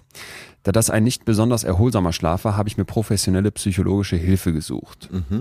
So, okay. Also der Traum scheint richtig krass zu sein, was sie da oder Ja. er da verarbeitet. Da würde ich äh, tippen, als äh, Hobbypsychologe, Dr. Prügelpeitsch. ähm, Dr. Dr. Bartholdi, was sagen Sie? ich muss die Post noch austragen. Nein, ähm, ich glaube, dass es ein ungelöster Familienkonflikt ist, äh, der so weggedrückt ist, den man nicht bearbeitet hat. Aber der Vater ist ja de facto gestorben, ne? Ja, er ist gestorben, aber äh, wahrscheinlich mit einem ungelösten Konflikt. Ach so. dass es nicht so, besprochen wurde. Es ist, da ist irgendein Loch äh, in der Familienpsychologie, was nicht bearbeitet wurde. Ach krass, okay. Äh, Stimmt. ja. Ja? Stimmt. Nee, total. Jetzt bin ich komplett bei dir. Ich überlege gerade noch, ob ich eine andere Idee hätte, noch irgendwie, dass der Vater vielleicht mal was gemacht hat, aber pff, Ja, kann ja So, da, passt ja damit rein. Würde mit reinpassen. Stimmt. So, ich guck mal, was wir als Lösungsvorschlag haben. Antwort. Mit der Therapeutin habe ich die wiederkehrenden Albträume und das damit verbundene Gefühl der Angst als einen Sicherheitsverlust durch den Wegfall meines Vaters interpretiert. Ich war zu dem Zeitpunkt erst Anfang 20 und mein Vater bis dato immer mein Beschützer in Anführungsstrichen. Ja. Gemeinsam haben die Therapeutin und ich einen Weg gefunden, die nächtlichen Schreckensszenen loszuwerden. Ja. Ja, wäre man so nicht drauf gekommen. Nee. Da Wel- taucht immer wieder ein schwarzer Mann auf eine schwarze Gestalt. Da hätte man mit einer Bedrohung gerechnet. Aber äh, ja, fühlt sich schutzlos. Ja, interessant. Da kann man mal wieder sehen, dass man nicht einfach vom Traum äh, schließen kann. Wie unterschiedlich das ist, ne? Ja.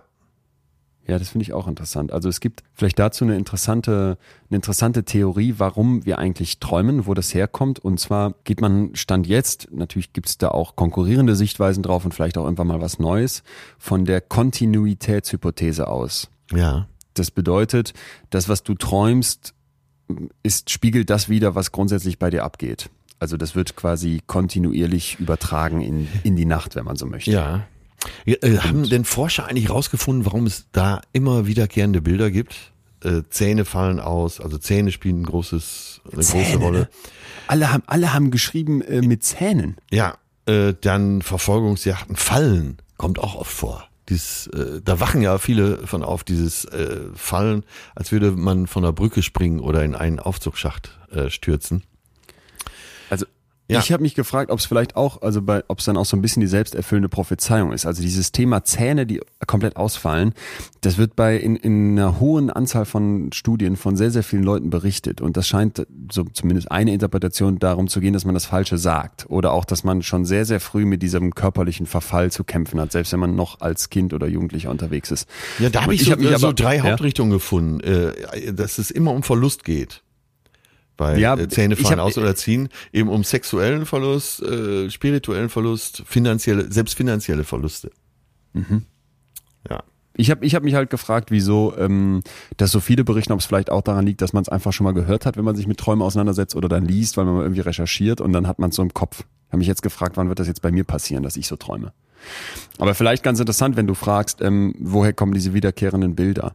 Da gab es mal Ja, eine, du wohnst ja mit einer. Zahnärztin zusammen. Vielleicht kann man da ja mal fragen. ich frage mal. Die wird davon nicht, für die ist es kein Albtraum, ich finde es wahrscheinlich gut. Ja. Wenn jemandem komplett die Zähne ausfallen und das ein Privatpatient ist, kannst du richtig Kasse machen. Aber zu diesen, zu diesen Inhalten, die übertragen werden aus dem Tag in den Traum. So ganz so einfach ist es nämlich nicht. Da wurde eine Tagebuchstudie durchgeführt, zusammengefasst äh, mit einer Traumtagebuchstudie. Ne? Also ich frage die Leute über einen Zeitraum von zwei Wochen, Ja. was hast du so tagsüber gemacht? Und dann frage ich die immer am nächsten Morgen nach dem Motto, wovon hast du jetzt geträumt? Und dann haben die quasi dann, wenn du sowas machst, dann nimmst du dann im Idealfall Leute, die nichts mit dieser Studie zu tun haben, als Coder, die gucken sich dann diese beiden Tagebücher an und versuchen herauszufinden, wie hoch ist so die Überschneidung. Die wissen gar nicht, worum es geht. Verstehst du, was ich meine? Ja, So, dass du ja. eben nicht voreingefasst daran gehst. Ja, genau. Und das Interessante war, nur bei ein bis zwei Prozent der Vorkommnisse da gab es dann quasi einen Match zwischen Tagebuch und Traumtagebuch. Also was inhaltlich am Tag passiert, passt dann nur zu einem sehr, sehr kleinen Teil zu dem, was dann im Traum passiert. Ja. Jetzt, jetzt kommt der Twist. Wenn es aber nicht mehr um den reinen Inhalt geht, nach dem Motto, ich war heute Fußball spielen und habe dann auch vom Fußballspielen geträumt, sondern um die Emotionen, Ja. dann steigt dieser Wert auf 35 bis 55 Prozent. Also da plötzlich merkst du, okay, ich habe heute Fußball gespielt und habe gewonnen. Ja. Und das war irgendwie ein total tolles Gefühl. Und ich habe dann auch von was richtig Gutem geträumt. Habe ich einen viel, viel höheren Zusammenhang, wenn ich also quasi auf dieser Emotionsebene gucke. Und das fand ich ganz interessant, dass du halt sagen kannst, hey, ne, Äh, und äh, wir müssen ja da eben in der Traumdeutung müssen wir wegkommen vom Abstrakten, vom Trivialen äh, zum Konkreteren. Real wird es ja. nie sein, dafür ist das Hirn wahrscheinlich zu komplex. Ja. Aber ähm, ja, und wenn wir über Traumdeutung sprechen, sind wir aber äh, fast mit beiden Füßen immer in dieser in dieser trivialen Welt. Vielleicht, also vielleicht bei dem Thema Träume interpretieren. Was ich dabei ganz, ganz wichtig finde, ist, dass ich mir klar mache, derjenige, der wahrscheinlich am besten meine Träume interpretieren kann, bin ich selber. Ja. Und deswegen bin ich auch gar nicht mehr so der Feind davon, weil ich glaube, den Impuls mal mitzunehmen, was habe ich da eigentlich geträumt und was gibt's da vielleicht für Sachen, mit denen ich mich jetzt nicht beschäftige. Ich meine ja gar nicht, dass wenn ich jetzt von ausgefallenen Zähnen träume, ich grundsätzlich zu riesige Angst habe, dass ich mich nicht traue, irgendwie was zu sagen oder Ja. körperlich zu verfallen. Aber dass ich vielleicht mal dadurch den Anstoß bekomme zu denken, ey, wovor habe ich denn vielleicht aber eigentlich Angst? Und ob das dann immer hundertprozentig sich in dem Traum wiederfindet oder dadurch erklärt werden kann, pf, mir egal. Aber wenn ich den Impuls nehme, ich habe hier was Krasses geträumt und ich denke darüber nach, ich spreche mal mit jemandem drüber, ich spreche aber vor allem ehrlich mit mir selber drüber, Ja. dann glaube ich, kannst du für dich echt was mitnehmen. Genau, Und deswegen und, äh, bin deshalb ich gar lass nicht uns, so der Gegner und davon. deshalb lass uns doch mal äh, eben von dieser Seite wegkommen, eben zu den zu den positiven Seiten des Träums und dass man ähm, eben auch kognitiv Träume mit einbinden kann, oder? Ja, ja, total. Das ist ein guter Punkt. Vielleicht äh, sprechen wir mal darüber, was so, was so im Traum passiert und was uns davon eigentlich hilft. Ja, stellen wir uns mal vor, du äh, du lernst ein Instrument, du lernst Gitarre spielen oder Akkordeon, du, oder du lernst eine Sprache, Chinesisch, was auch immer, äh, lernst irgendwelche Sachen. Also, Du hast dich nachmittags intensiv damit beschäftigt, hatte, hattest vielleicht auch deine Stunde, hast vielleicht noch mal ein bisschen geübt, gehst irgendwann äh, freudig ins Bett und da kann es sehr gut sein, dass du eben davon träumst, weil das vielleicht deine große Beschäftigung an dem Tag war. Wenn du Glück hast, träumst du diese Muster ja durch.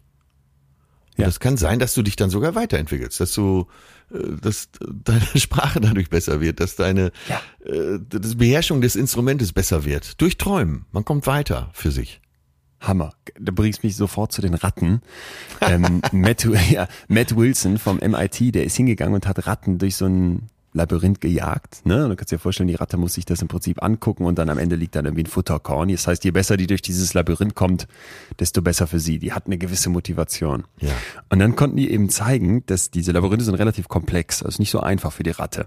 Dann konnten die zeigen, dass wenn diese Ratten dann anfangen zu schlafen, dass im Prinzip in deren Kopf diese selben Neuronen feuern, so als würden die gerade noch mal durchlaufen. Ja. Verstehst du, was ich meine? Ja, also total. es, es scheint eine unglaubliche Verarbeitung im Schlaf stattzufinden.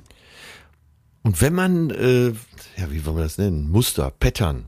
Wenn man so Ja. Pattern verfestigt, auch im Traum, wird man ja auch sicherer da drin, oder? Äh, Genau, du kannst also, da müssen wir gleich nochmal über diese luziden Träume sprechen, über Ja. diese Klarträume. Die kannst du tatsächlich nutzen, um besser darin zu werden, dass du bestimmte Sachen abhandelst. Aber ich wollte dir vorhin noch zwei andere Punkte nennen, die ganz wichtig sind, ähm, was, was wir unserem Hirn im Prinzip Gutes tun, wenn wir denn, wenn wir denn dann diese, diese Traummomente haben. Und zwar einmal ähm, Kreativität anschieben. Ja. Also da gab es eine, eine ganze Reihe von Untersuchungen, die quasi zeigen, dass wenn du diesen REM-Schlaf hast, dass das im Prinzip wie so eine Alchemie im Kopf wirkt. Also du hast diesen ganzen Wust, der so dein Leben ausmacht, die ganzen Eindrücke und Dinge, die auf dich einprasseln. Und im Schlaf kannst du die im Prinzip zu, zu was Neuem zusammensetzen. Das heißt jetzt nicht, dass die in jedem Traum der riesen Geistesblitz kommt oder sowas, aber die konnten zum Beispiel zeigen, wenn ich dir sogenannte Kreativitätstests vorlege, in denen ich dir beispielsweise drei Wörter geben würde. Also zum, keine Ahnung, Baum, Fisch und Stuhl. Und dich dann bitte, ein, die übergeordnete Kategorie dieser drei Wörter zu finden. Was verbindet diese Wörter? Dann bist du deutlich besser in der Lage und findest deutlich kreativere Ideen, wenn du eben so einen REM-Nap hattest, also ein kurzes Schlafen mit dieser REM-Phase. Ja, es gibt ja auch äh, diverse Künstler, die äh, ihre Songs get erstmal geträumt haben. Oder nimm mal äh, Salvatore Dali, der äh, so als bekanntester Vertreter, äh, der ja quasi Träume auch gemalt hat. Ja. Das, äh, ne, das muss er ja tatsächlich wahrscheinlich erstmal geträumt haben. Nimm mal einen der, der bekanntesten Songs, äh, Yesterday von den Beatles. Hat Paul McCartney geträumt, ist wach geworden, hat ihn aufgeschrieben. Echt? Ja. Äh, die Erfindung der Nähmaschine. Ne, der, er hat, er hatte vorher einen Traum. Äh, warte, den habe ich mir sogar aufgeschrieben. Elias Howe. Er träumte äh, von einem Prinzip, das ihm ermöglichte, eine großartige Erfindung zu machen. Und zwar in seinem Traum saß er mit Lanz, sah er mit Lanzen bewaffnete Reiter, die ihre Waffen in rhythmischen Bewegungen in den Boden stießen. Ihm fiel auf, dass die Spitzen der Lanzen durchbohrt waren. Führt jetzt sehr weit, ich weiß. Ne? Und so weiter. Er brachte das Nadelöhr nicht mehr am Ende der Nähnadel an, sondern an der Spitze. Also und er fand so das Prinzip der Nähmaschine. Geil. Ist ja total geil. Ja, Hammer. Das finde also find ich total geil. Es gibt Ja, klar, äh, das bei kann ich mir Bildern, bei. Büchern, bei Songs gibt's unzählige Beispiele von Leuten, die äh, den Song erstmal, der später zum Hit wurde. Johnny Cash, Ring of Fire, hatte er geträumt und er hatte im Traum schon die Idee, dass dieses Thema so von zwei Mariachi-Trompeten gespielt wird. Krass. Und ich meine, der hat Country äh, Western gemacht. Äh, wie kommt der auf Trompeten? Er hat's geträumt. Ja, das ist, ich glaube auch einfach, das ist für mich mal so der Punkt, wenn man so feststellt, ey, unser Hirn macht da irgendeinen Riesenzirkus, dann einfach zu sagen, ach, das ist, das ist irgendwie ein Fehler oder das kann keine Rolle spielen, da, da werde ich immer ganz skeptisch. Und deswegen glaube ich wirklich, dass man sich klar machen muss, das Träumen ist wichtig. Und Ja, das hast du ja eben schon gesagt und das, äh, das muss man sich, glaube ich, das, wenn wir aus dieser Folge heute was mitnehmen, äh, benutze deine Träume, binde Ja. die in dein Leben ein. Ja, Ne? Sieh die nicht nur äh, wie äh, ein Kino, aus dem du rausgehst, sondern es gehört zu deinem Leben. Und, und äh, wir haben ja jetzt schon gesagt, wir haben jetzt Gedächtnis angesprochen, wir haben Kreativität angesprochen, wir haben so das Verarbeiten von irgendwelchen Fähigkeiten im Traum angesprochen. Für mich eigentlich der, der krasseste und wichtigste Punkt ist das Verarbeiten oder die Erholung, eher, ich würde es fast Erholung nennen, von krassen Emotionen. So, und, eben da auch gab's- Albträume, ne? ja, da, da gab es eine, eine hochinteressante Beobachtung, dass der chemische Cocktail in unserem Hirn, dass der sich massiv verändert in dieser REM-Schlafphase, also in der Traumphase. Und zwar was passiert, das Stresshormon Noradrenalin, das wird im Prinzip auf null runtergefahren. Also es wirkt im, nicht mehr im Kopf. Und jetzt ist die Überlegung der Wissenschaftler dahinter, weil das ist sonst eh, die ganze Zeit ist das da grundsätzlich, ne? mal mehr, mal weniger, aber während des ganzen Tages ist das da und nur in dieser REM-Schlaf ist das plötzlich weg. Also dieses angstauslösende, dieses anschiebende Molekül macht plötzlich Pause. Und eine Idee war jetzt quasi von Wissenschaftlern zu sagen, dass wir uns damit so eine Art Safe Space bilden. Also ich habe plötzlich frei von diesem Stressthema, frei von Okay, diesem ja. Reaktionsthema die Möglichkeit, mal die Emotionen anzugehen. Und dann gibt's die Theorie der Übernachttherapie. Ja, wo man also quasi sagt, es gibt zwei wichtige Emotionsziele von diesem, von diesem REM-Träumen. Und zwar, dass ich einmal die Erinnerungen und die Details von dem, was ich da verarbeitet habe, mitnehme. Das ist ja durchaus was Wertvolles.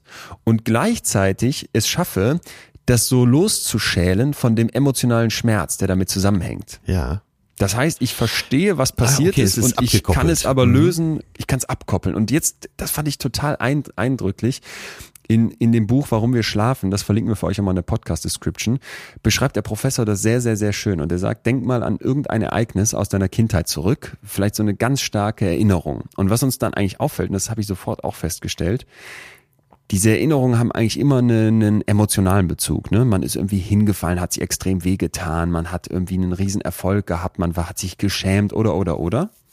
Und obwohl man sich dann noch so genau dran erinnern kann und auch noch genau diese Emotion quasi sich vor Augen führen kann, fühlt man das ja jetzt nicht nochmal so genauso stark durch. Das heißt, ich habe irgendwas gelernt, ich habe etwas verstanden Ja. und kann das trotzdem losgelöst von der damaligen, von der eigentlichen Emotion betrachten. Und das überträgt er aufs Träumen. Und das ist die große Chance. Im Traum Genau kannst du das. fliegen, äh, im Traum kannst du alles, also kannst du dir auch das vornehmen. Und im Traum kannst du alle deine Emotionen mal so richtig rauslassen. So, und da, also, ne, das ist doch total geil. Da haben die dann eine, eine Ja. Studie gemacht, wo die Leute abends irgendwie so eine, eine, einer peinlichen Situation ausgesetzt haben. Die mussten dann irgendwie ein schreckliches Lied singen und hatten eine Scheißstimme und haben sich dabei sehr blöd gefühlt. Dann haben die die träumen lassen und haben festgestellt, wenn du diesen REM-Schlaf nicht hattest, weil du unruhig warst oder oft unterbrochen wurdest, dann hast du dich davon nicht erholt. Wenn du wiederum diesen REM-Schlaf, wenn du davon ausreichend hattest, dann war es dir am nächsten Morgen nicht mehr so unangenehm, was passiert ist. Also es kam im Prinzip genau zu diesem Effekt. Das Losschälen von der schlechten Erfahrung. Ich habe es verstanden, was passiert ist, Ja. aber es macht mich nicht mehr so fertig. Das kennt, glaube ich, jeder, dass du äh, manchmal aufwachst, bist total erholt und eben oft auch aufwachst und denkst dir, naja, hm, irgendwie gehe ich schräg in diesen Tag, so wie ich heute. Ja. Ja, ja, ja, genau, total. Bist du, bist, bist du nochmal bereit für ein, zwei Traumdeutungen? Ja. Mit unserem neuen Wissen ja, hier? Ich, ich, könnte ich ich nächtelang betreiben. Pass auf. Ich habe ja einen Traum, da äh, gab es keine Deutung zu, hat mir die, die WG-Redaktion mitgeteilt, aber ich lese ihn trotzdem vor, weil er so heftig ist, vers- versuchen wir mal zu deuten. Der ekelhafteste Traum in meinem Leben war, dass ich geträumt habe, dass mein Vater mit mir Sex haben wollte. Offensichtlich hat er mich dabei aber nicht erkannt. Ich bin richtig, richtig entsetzt aufgewacht. Mega ekelhaft und verstörend. Von sowas will man niemals träumen. Wie mein Hirn das hinbekommen hat, frage ich mich bis heute. Äh, die- Ach, die Bedeutung, ich, ich weiß, ich, äh, es, es kann sein, mit eine von tausend Möglichkeiten natürlich.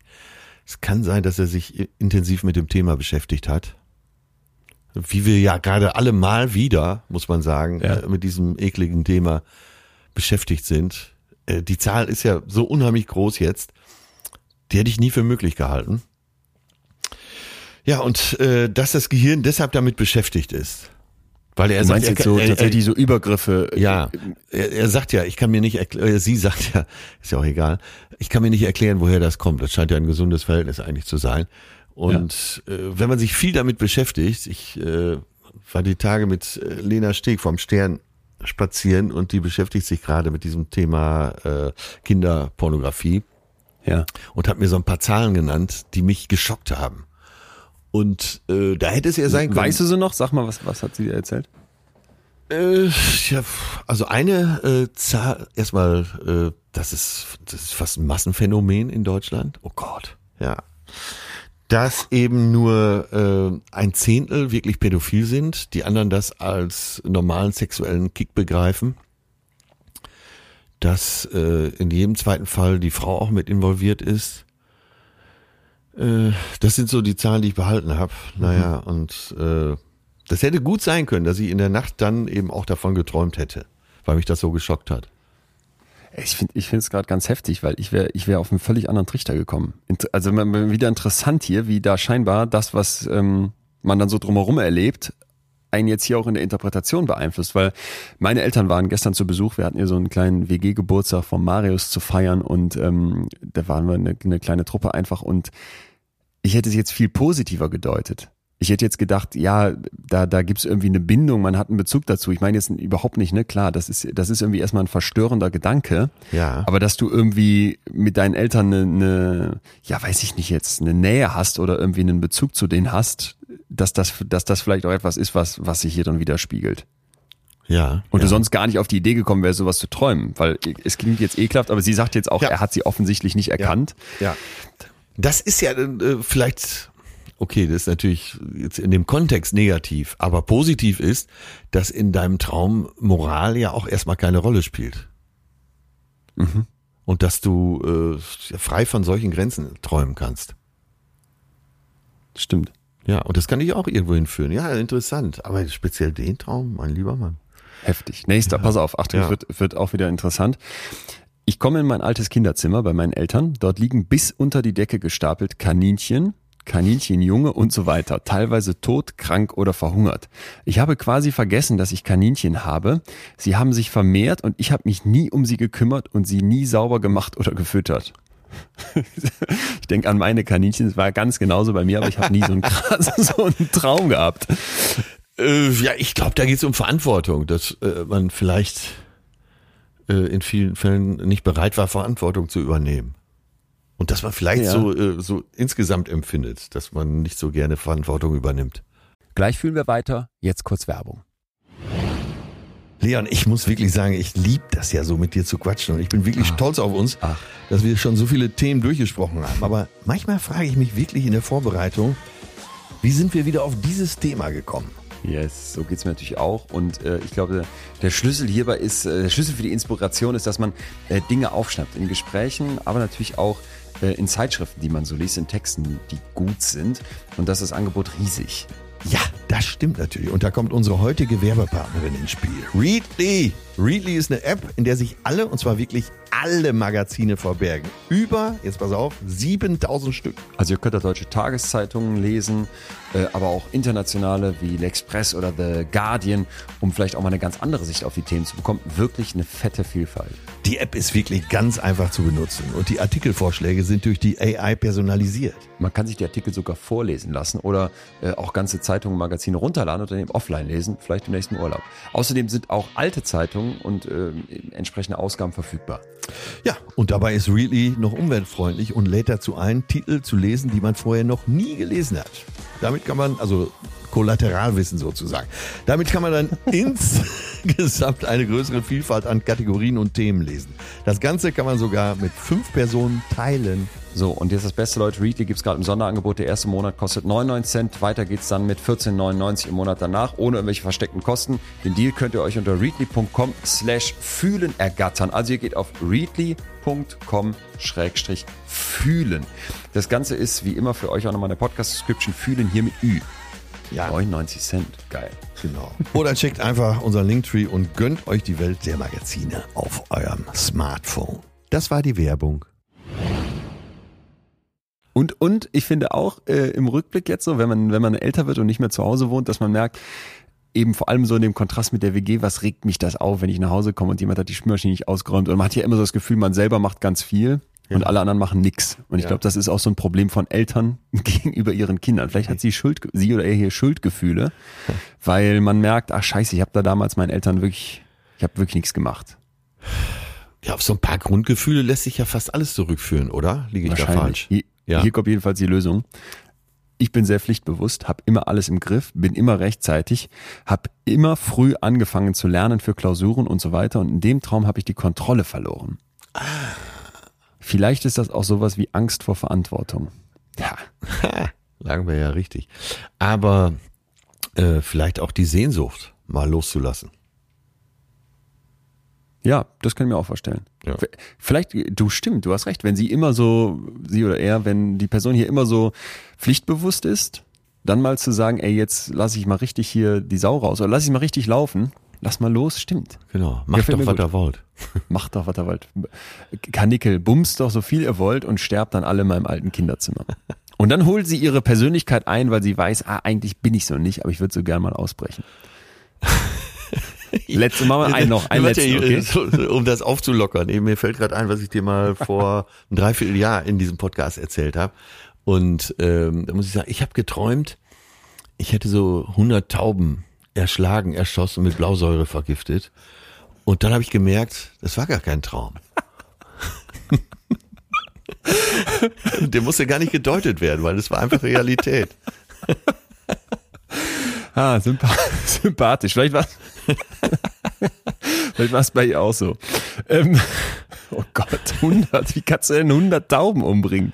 Ja, also jetzt, in den, was, was verirren die sich auch da in den Garten? Ist verjährt. Ja, gut. Ist doch nicht mal eine Straftat. Es waren Tauben, um So. Himmels Willen. Tauben. Wahnsinn. Wahnsinn. Letzter Traum. Ja. Nicht regelmäßig, aber immer mal wieder kehrt in meinen Träumen das Bild oder Muster vom Fallen zurück. Zum Beispiel will ich ins Wasser eines Pools springen und springe so hoch in die Luft, dass der tiefe Fall mir Angst macht. Oder ich kann einfach super hoch von einer Stelle zur nächsten springen. Dabei fühlt sich das Fliegen toll an, aber sobald es bergab geht, habe ich das Gefühl, das Landen nicht kontrollieren zu können. Puh. Das ist mal sehr metaphorisch irgendwie. Ja, fällt mir jetzt spontan nichts zu ein. Also, Komm, Erstmal springt er, springt er so hoch. Man muss, da muss man ja schon wirklich sehr hoch springen, ne? dass man vom Ja. Sturz Angst hat. Vielleicht, dass man Angst davor hat, so hoch äh, aufzusteigen, weil man eben dann auch so fahren Hand, ne? kann. Flieg nicht so hoch, mein kleiner Freund. Das wäre jetzt, glaube ich, das wäre jetzt, glaube ich, so eine Einsicht aus so einem Traumbuch. Ah ja, du möchtest ganz hochkommen. Ja, Und dann ja, hast ja, du ja. Angst davor, wieder abzustützen. Ja, ich, bin der, ich bin der Meister des Trivialen, darf man nicht vergessen. Ich, ich löse mal auf. Ja. Wahrscheinlich eine Art von Versagensangst.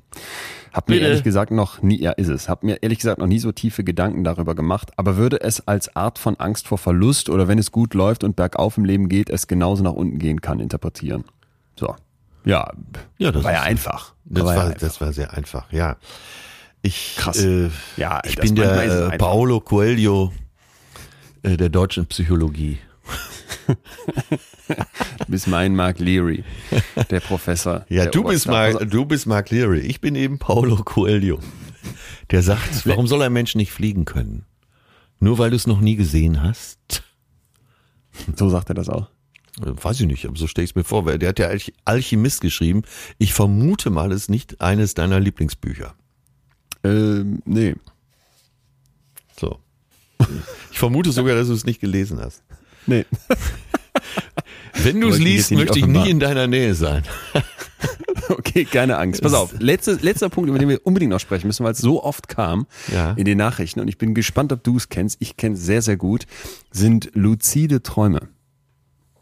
Ja. Ich wusste, ich kannte den Begriff vorher, muss ich klar gestehen, nicht. Es geht darum, dass man träumt In und jeder weiß, zweiten Zuschrift war es drin. Ja, Ne? Wahnsinn. Und weiß, dass man träumt. Also richtig, dass man Klarträume Traum sagt man auch, ne? Bewusstsein hat. Ja, genau.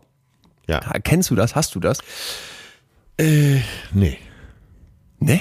Ich glaube, ich weiß es nicht. Also es geht ja so weit, dass man sagt, äh, selbst beim Blinzeln äh, ordnet das Gehirn sich kurz neu. Ja. Aber ach, pass auf, jetzt wird super trivial und ich schwöre dir, dass es trotzdem real ist. Äh, mein Leben ist ja wie so ein Traum.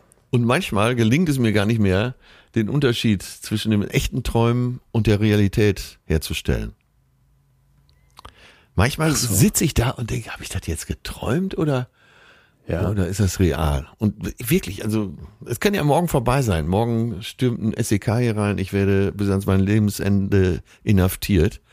Und äh, dann, dann ist vielleicht nicht mehr so ein schöner Traum. Aber mein Leben ist wirklich schön. Traumhaft. Du, du träumst die ganze Zeit luzid. Ja. Ich, also ich kenne das total und ich finde es richtig geil, wenn das passiert. Es passiert mir nicht ganz so oft, aber ich habe wirklich schon so Momente gehabt, wo ich wusste, dass ich träume Ja. und auch die ganze Zeit so ach, dachte, jetzt bitte wach jetzt nicht auf, weil es ist so wunderschön. Du hast irgendwie eine krasse Vorstellung von einem heftigen Urlaub, von weiß ich nicht, einem, einem, einem, einem großen Erfolg oder dass irgendwie was gelingt oder du jemanden sexuelle. Höchstleistung. Das wollte ich jetzt so nicht sagen, aber es gibt's natürlich auch. Das habe ich doch sehr medizinisch ausgedrückt. Ja, und dass du da dir im Prinzip ja wirklich unbegrenzte Möglichkeiten öffnest, wenn du das hinbekommst. Und jetzt pass auf, das lässt sich nutzen. Und das, das äh, finde ich, finde ich sehr, sehr interessant, weil du im Prinzip sagen kannst, das muss man sich mal kurz klar machen, wenn wir träumen. Ja. Dann macht im Prinzip unser Hirn eine ganze Reihe von Funktionen dicht. Wir haben gerade eben darüber gesprochen, dass der Motorkortex oder der visuelle Kortex, dass die zwar aktiv sind, aber diese Signale werden nicht mehr durchgegeben an den Körper. Werden also quasi an, an der Schnittstelle zwischen Kopf und Rest vom Körper, mal vereinfacht gesagt, blockiert. Sonst hätte ich jetzt irgendwie einen krassen Traum und würde um mich schlagen ne? oder ausrasten oder laut rumrufen. Das wäre alles nicht so förderlich für den Schlaf selber. Deswegen gibt's da einen Cut. Wenn ich jetzt also wissen möchte, und das möchten Wissenschaftler natürlich, hallo lieber Träumer, träumst du gerade luzid? Weißt du gerade, dass du nur träumst? Ja. Hast du also Bewusstsein, obwohl du träumst? Dann musst du mir das irgendwie signalisieren können, ohne dass du jetzt mal kurz winkst oder was sagst, weil das geht eben nicht. Und dann haben die festgestellt, dass du aber die Augenbewegungen registrieren kannst, obwohl die Augen zu sind und die Augenbewegungen ne, bei Rapid Eye Movement, die sind eben Ja. da. Und dann konnten die den Leuten beibringen, wenn du das nächste Mal so einen luziden Traum hast, dann guck, ich sage mal ein Beispiel, dreimal nach links und dann zweimal nach rechts. Das merken wir und wissen, jetzt fängt dieser luzide Traum an. Und dann konnten die also quasi den Beginn messen und dann bestimmte körperliche Sachen abprüfen und konnten also zeigen, dass wenn du dann zum Beispiel in diesem luziden Traum vorher gebeten wurdest, such dann eine sexuelle Situation mit deinem Traummann auf. Ja, also Ja, ja. lieber Träumer, du träumst jetzt gerade einen Klartraum und wenn dir das passiert, dann bitte habe Sex mit deinem absoluten Traummann. Dann Ja. konnten die zeigen, dass der Beginn und der Höhepunkt und auch das Ende dieses sexuellen Akts sich tatsächlich messen lassen. Und zwar in der vaginalen Pulsfrequenz. Ah. Ist das nicht heftig? Ja. Ne, wie immer nicht perfekt dann, aber du hast quasi einen hohen Zusammenhang zwischen dem geträumten Orgasmus und der tatsächlich messbaren vaginalen Pulsfrequenz. Und es gibt's dann mit verschiedenen Themen. Also es gibt's auch mit irgendwelchen Bewegungen, die gemacht werden, dass dann zeigen kannst, ja, da springt der Motorkortex an, obwohl du gerade deine Hand nicht bewegst, du träumst vielleicht davon. Oder du machst so Kniebeugen, das haben die auch gemacht und konnten dann zeigen, jo, auch das lässt sich nachweisen, weil die Herzfrequenz ein bisschen hochsteigt. Ja, das heißt, ja. so hundertprozentig getrennt sind Körper und Hirn in, beim Träumen nicht. Und bei diesen luziden äh, Träumen du kann ich ja auch sowas ich hervorrufen. schon oft behauptet, ja. Und das gibt's ja eben auch nur in der westlichen Welt, diese Vorstellung, dass das getrennt ist. Ja. So, und das ist doch, also das fand ich richtig, richtig geil. Also diese Vorstellung, dass ich sage, okay, ich kann so krass träumen, dass dann tatsächlich solche körperlichen Reaktionen feststellbar sind. So, und jetzt pass auf, noch eine Schippe Ja, bis hin zum draufgelegt. Orgasmus eben. Ja. bis hin zum Orgasmus quasi, noch eine Schippe drauf. Dann sind die hingegangen und haben gesagt, ihr übt jetzt mal bitte, bevor ihr schlafen geht, eine Münze in eine Tasse zu werfen. Kannst dir ja vorstellen, ne? Ja, ja, So, und da wirst du auch besser drin, wenn du es ein bisschen übst, ist auch logisch. ja.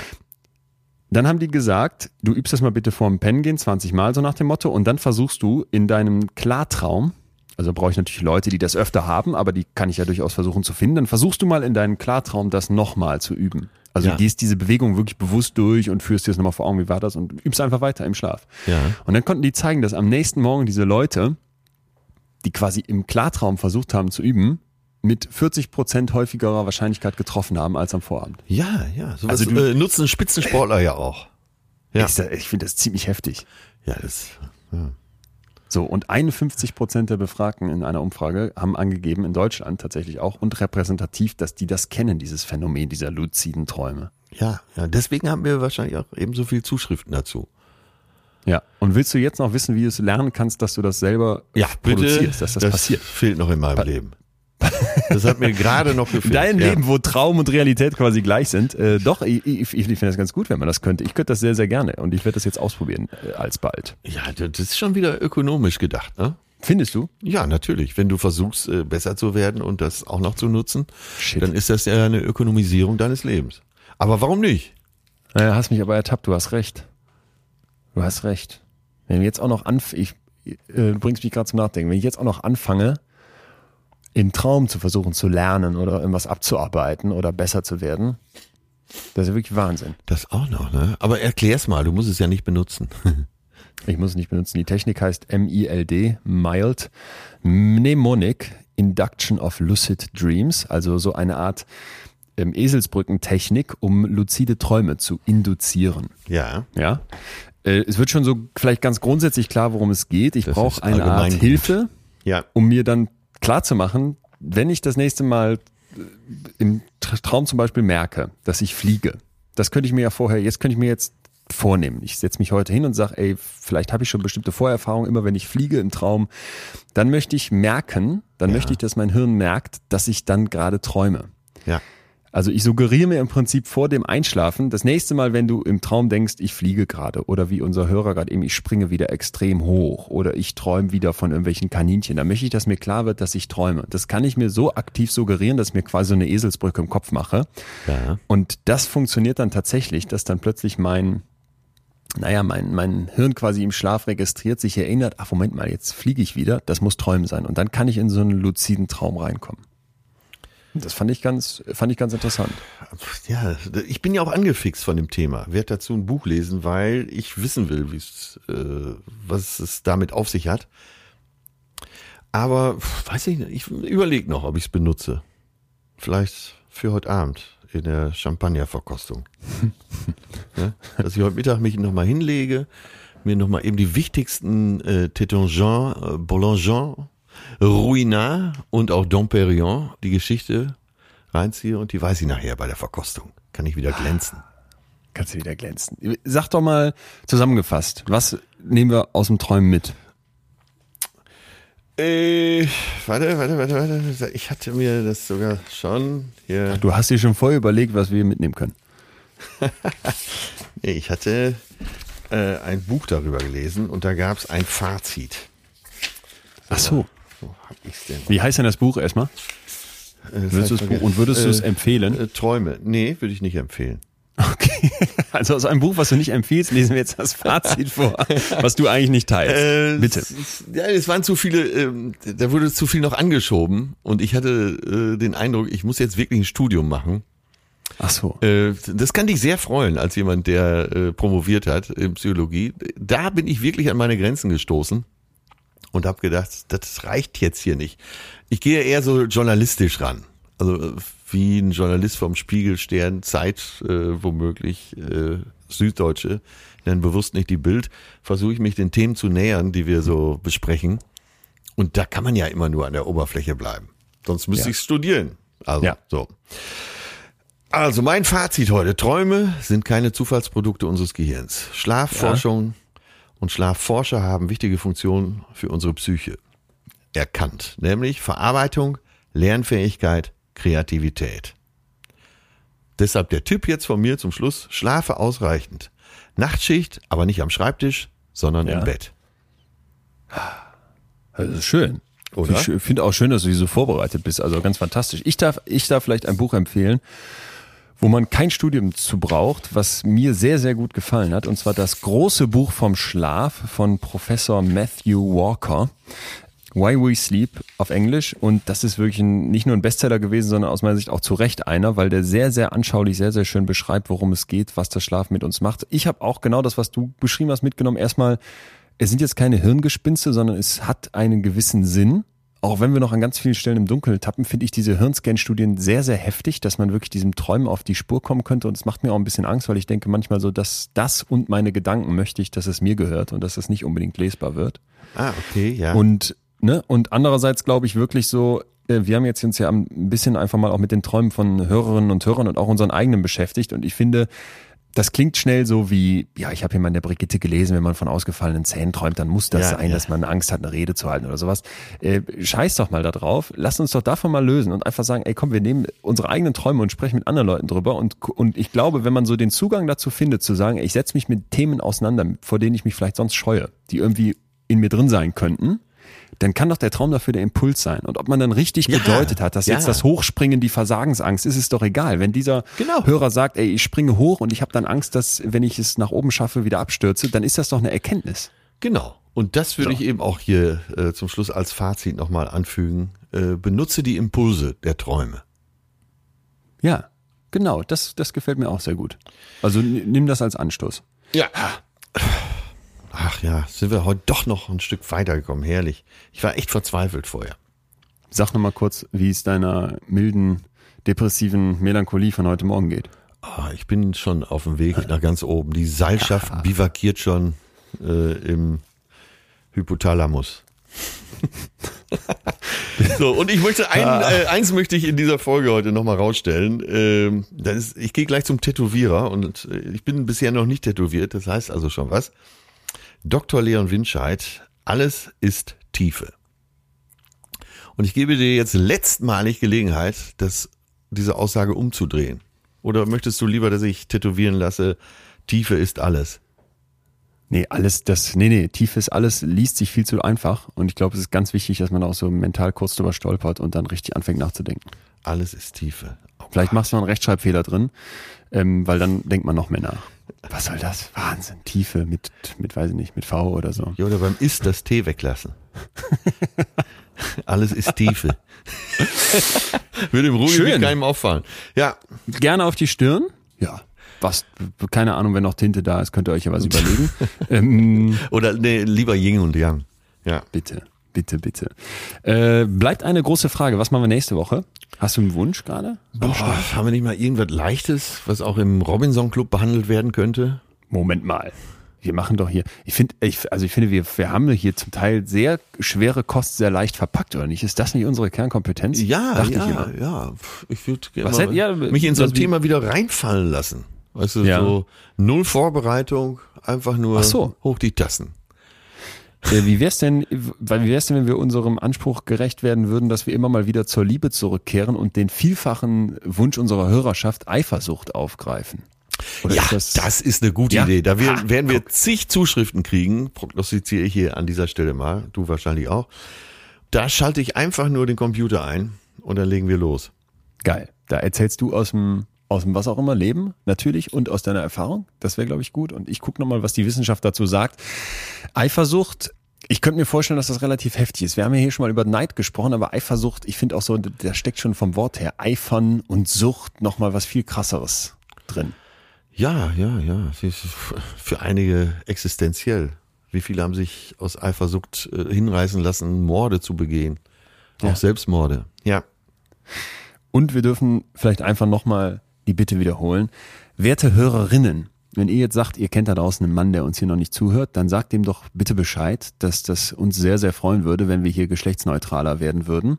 Und umgekehrt, liebe Männer, ihr kennt ja sicher auch viele Männer, wir könnten doch hier nochmal erstens ein paar mehr Männer und zweitens gerne vor allem Leute gebrauchen, von denen ihr sagt, die sollten uns zuhören. Also empfehlt uns doch unbedingt weiter, wie gehabt. Da freuen wir uns riesig drüber. Und falls noch nicht geschehen, wir dürfen wöchentlich darauf hinweisen, dass ihr uns mit dem Klicken auf Abonnieren in eurer Podcast-App ein Zeichen gebt, dass wir weitermachen sollen. Und gerne auch mit eurem Feedback über eine Bewertung. So wissen wir, ey, das kommt bei euch an und das gefällt euch. Ja, diese Podcast-App macht sowieso alles leichter.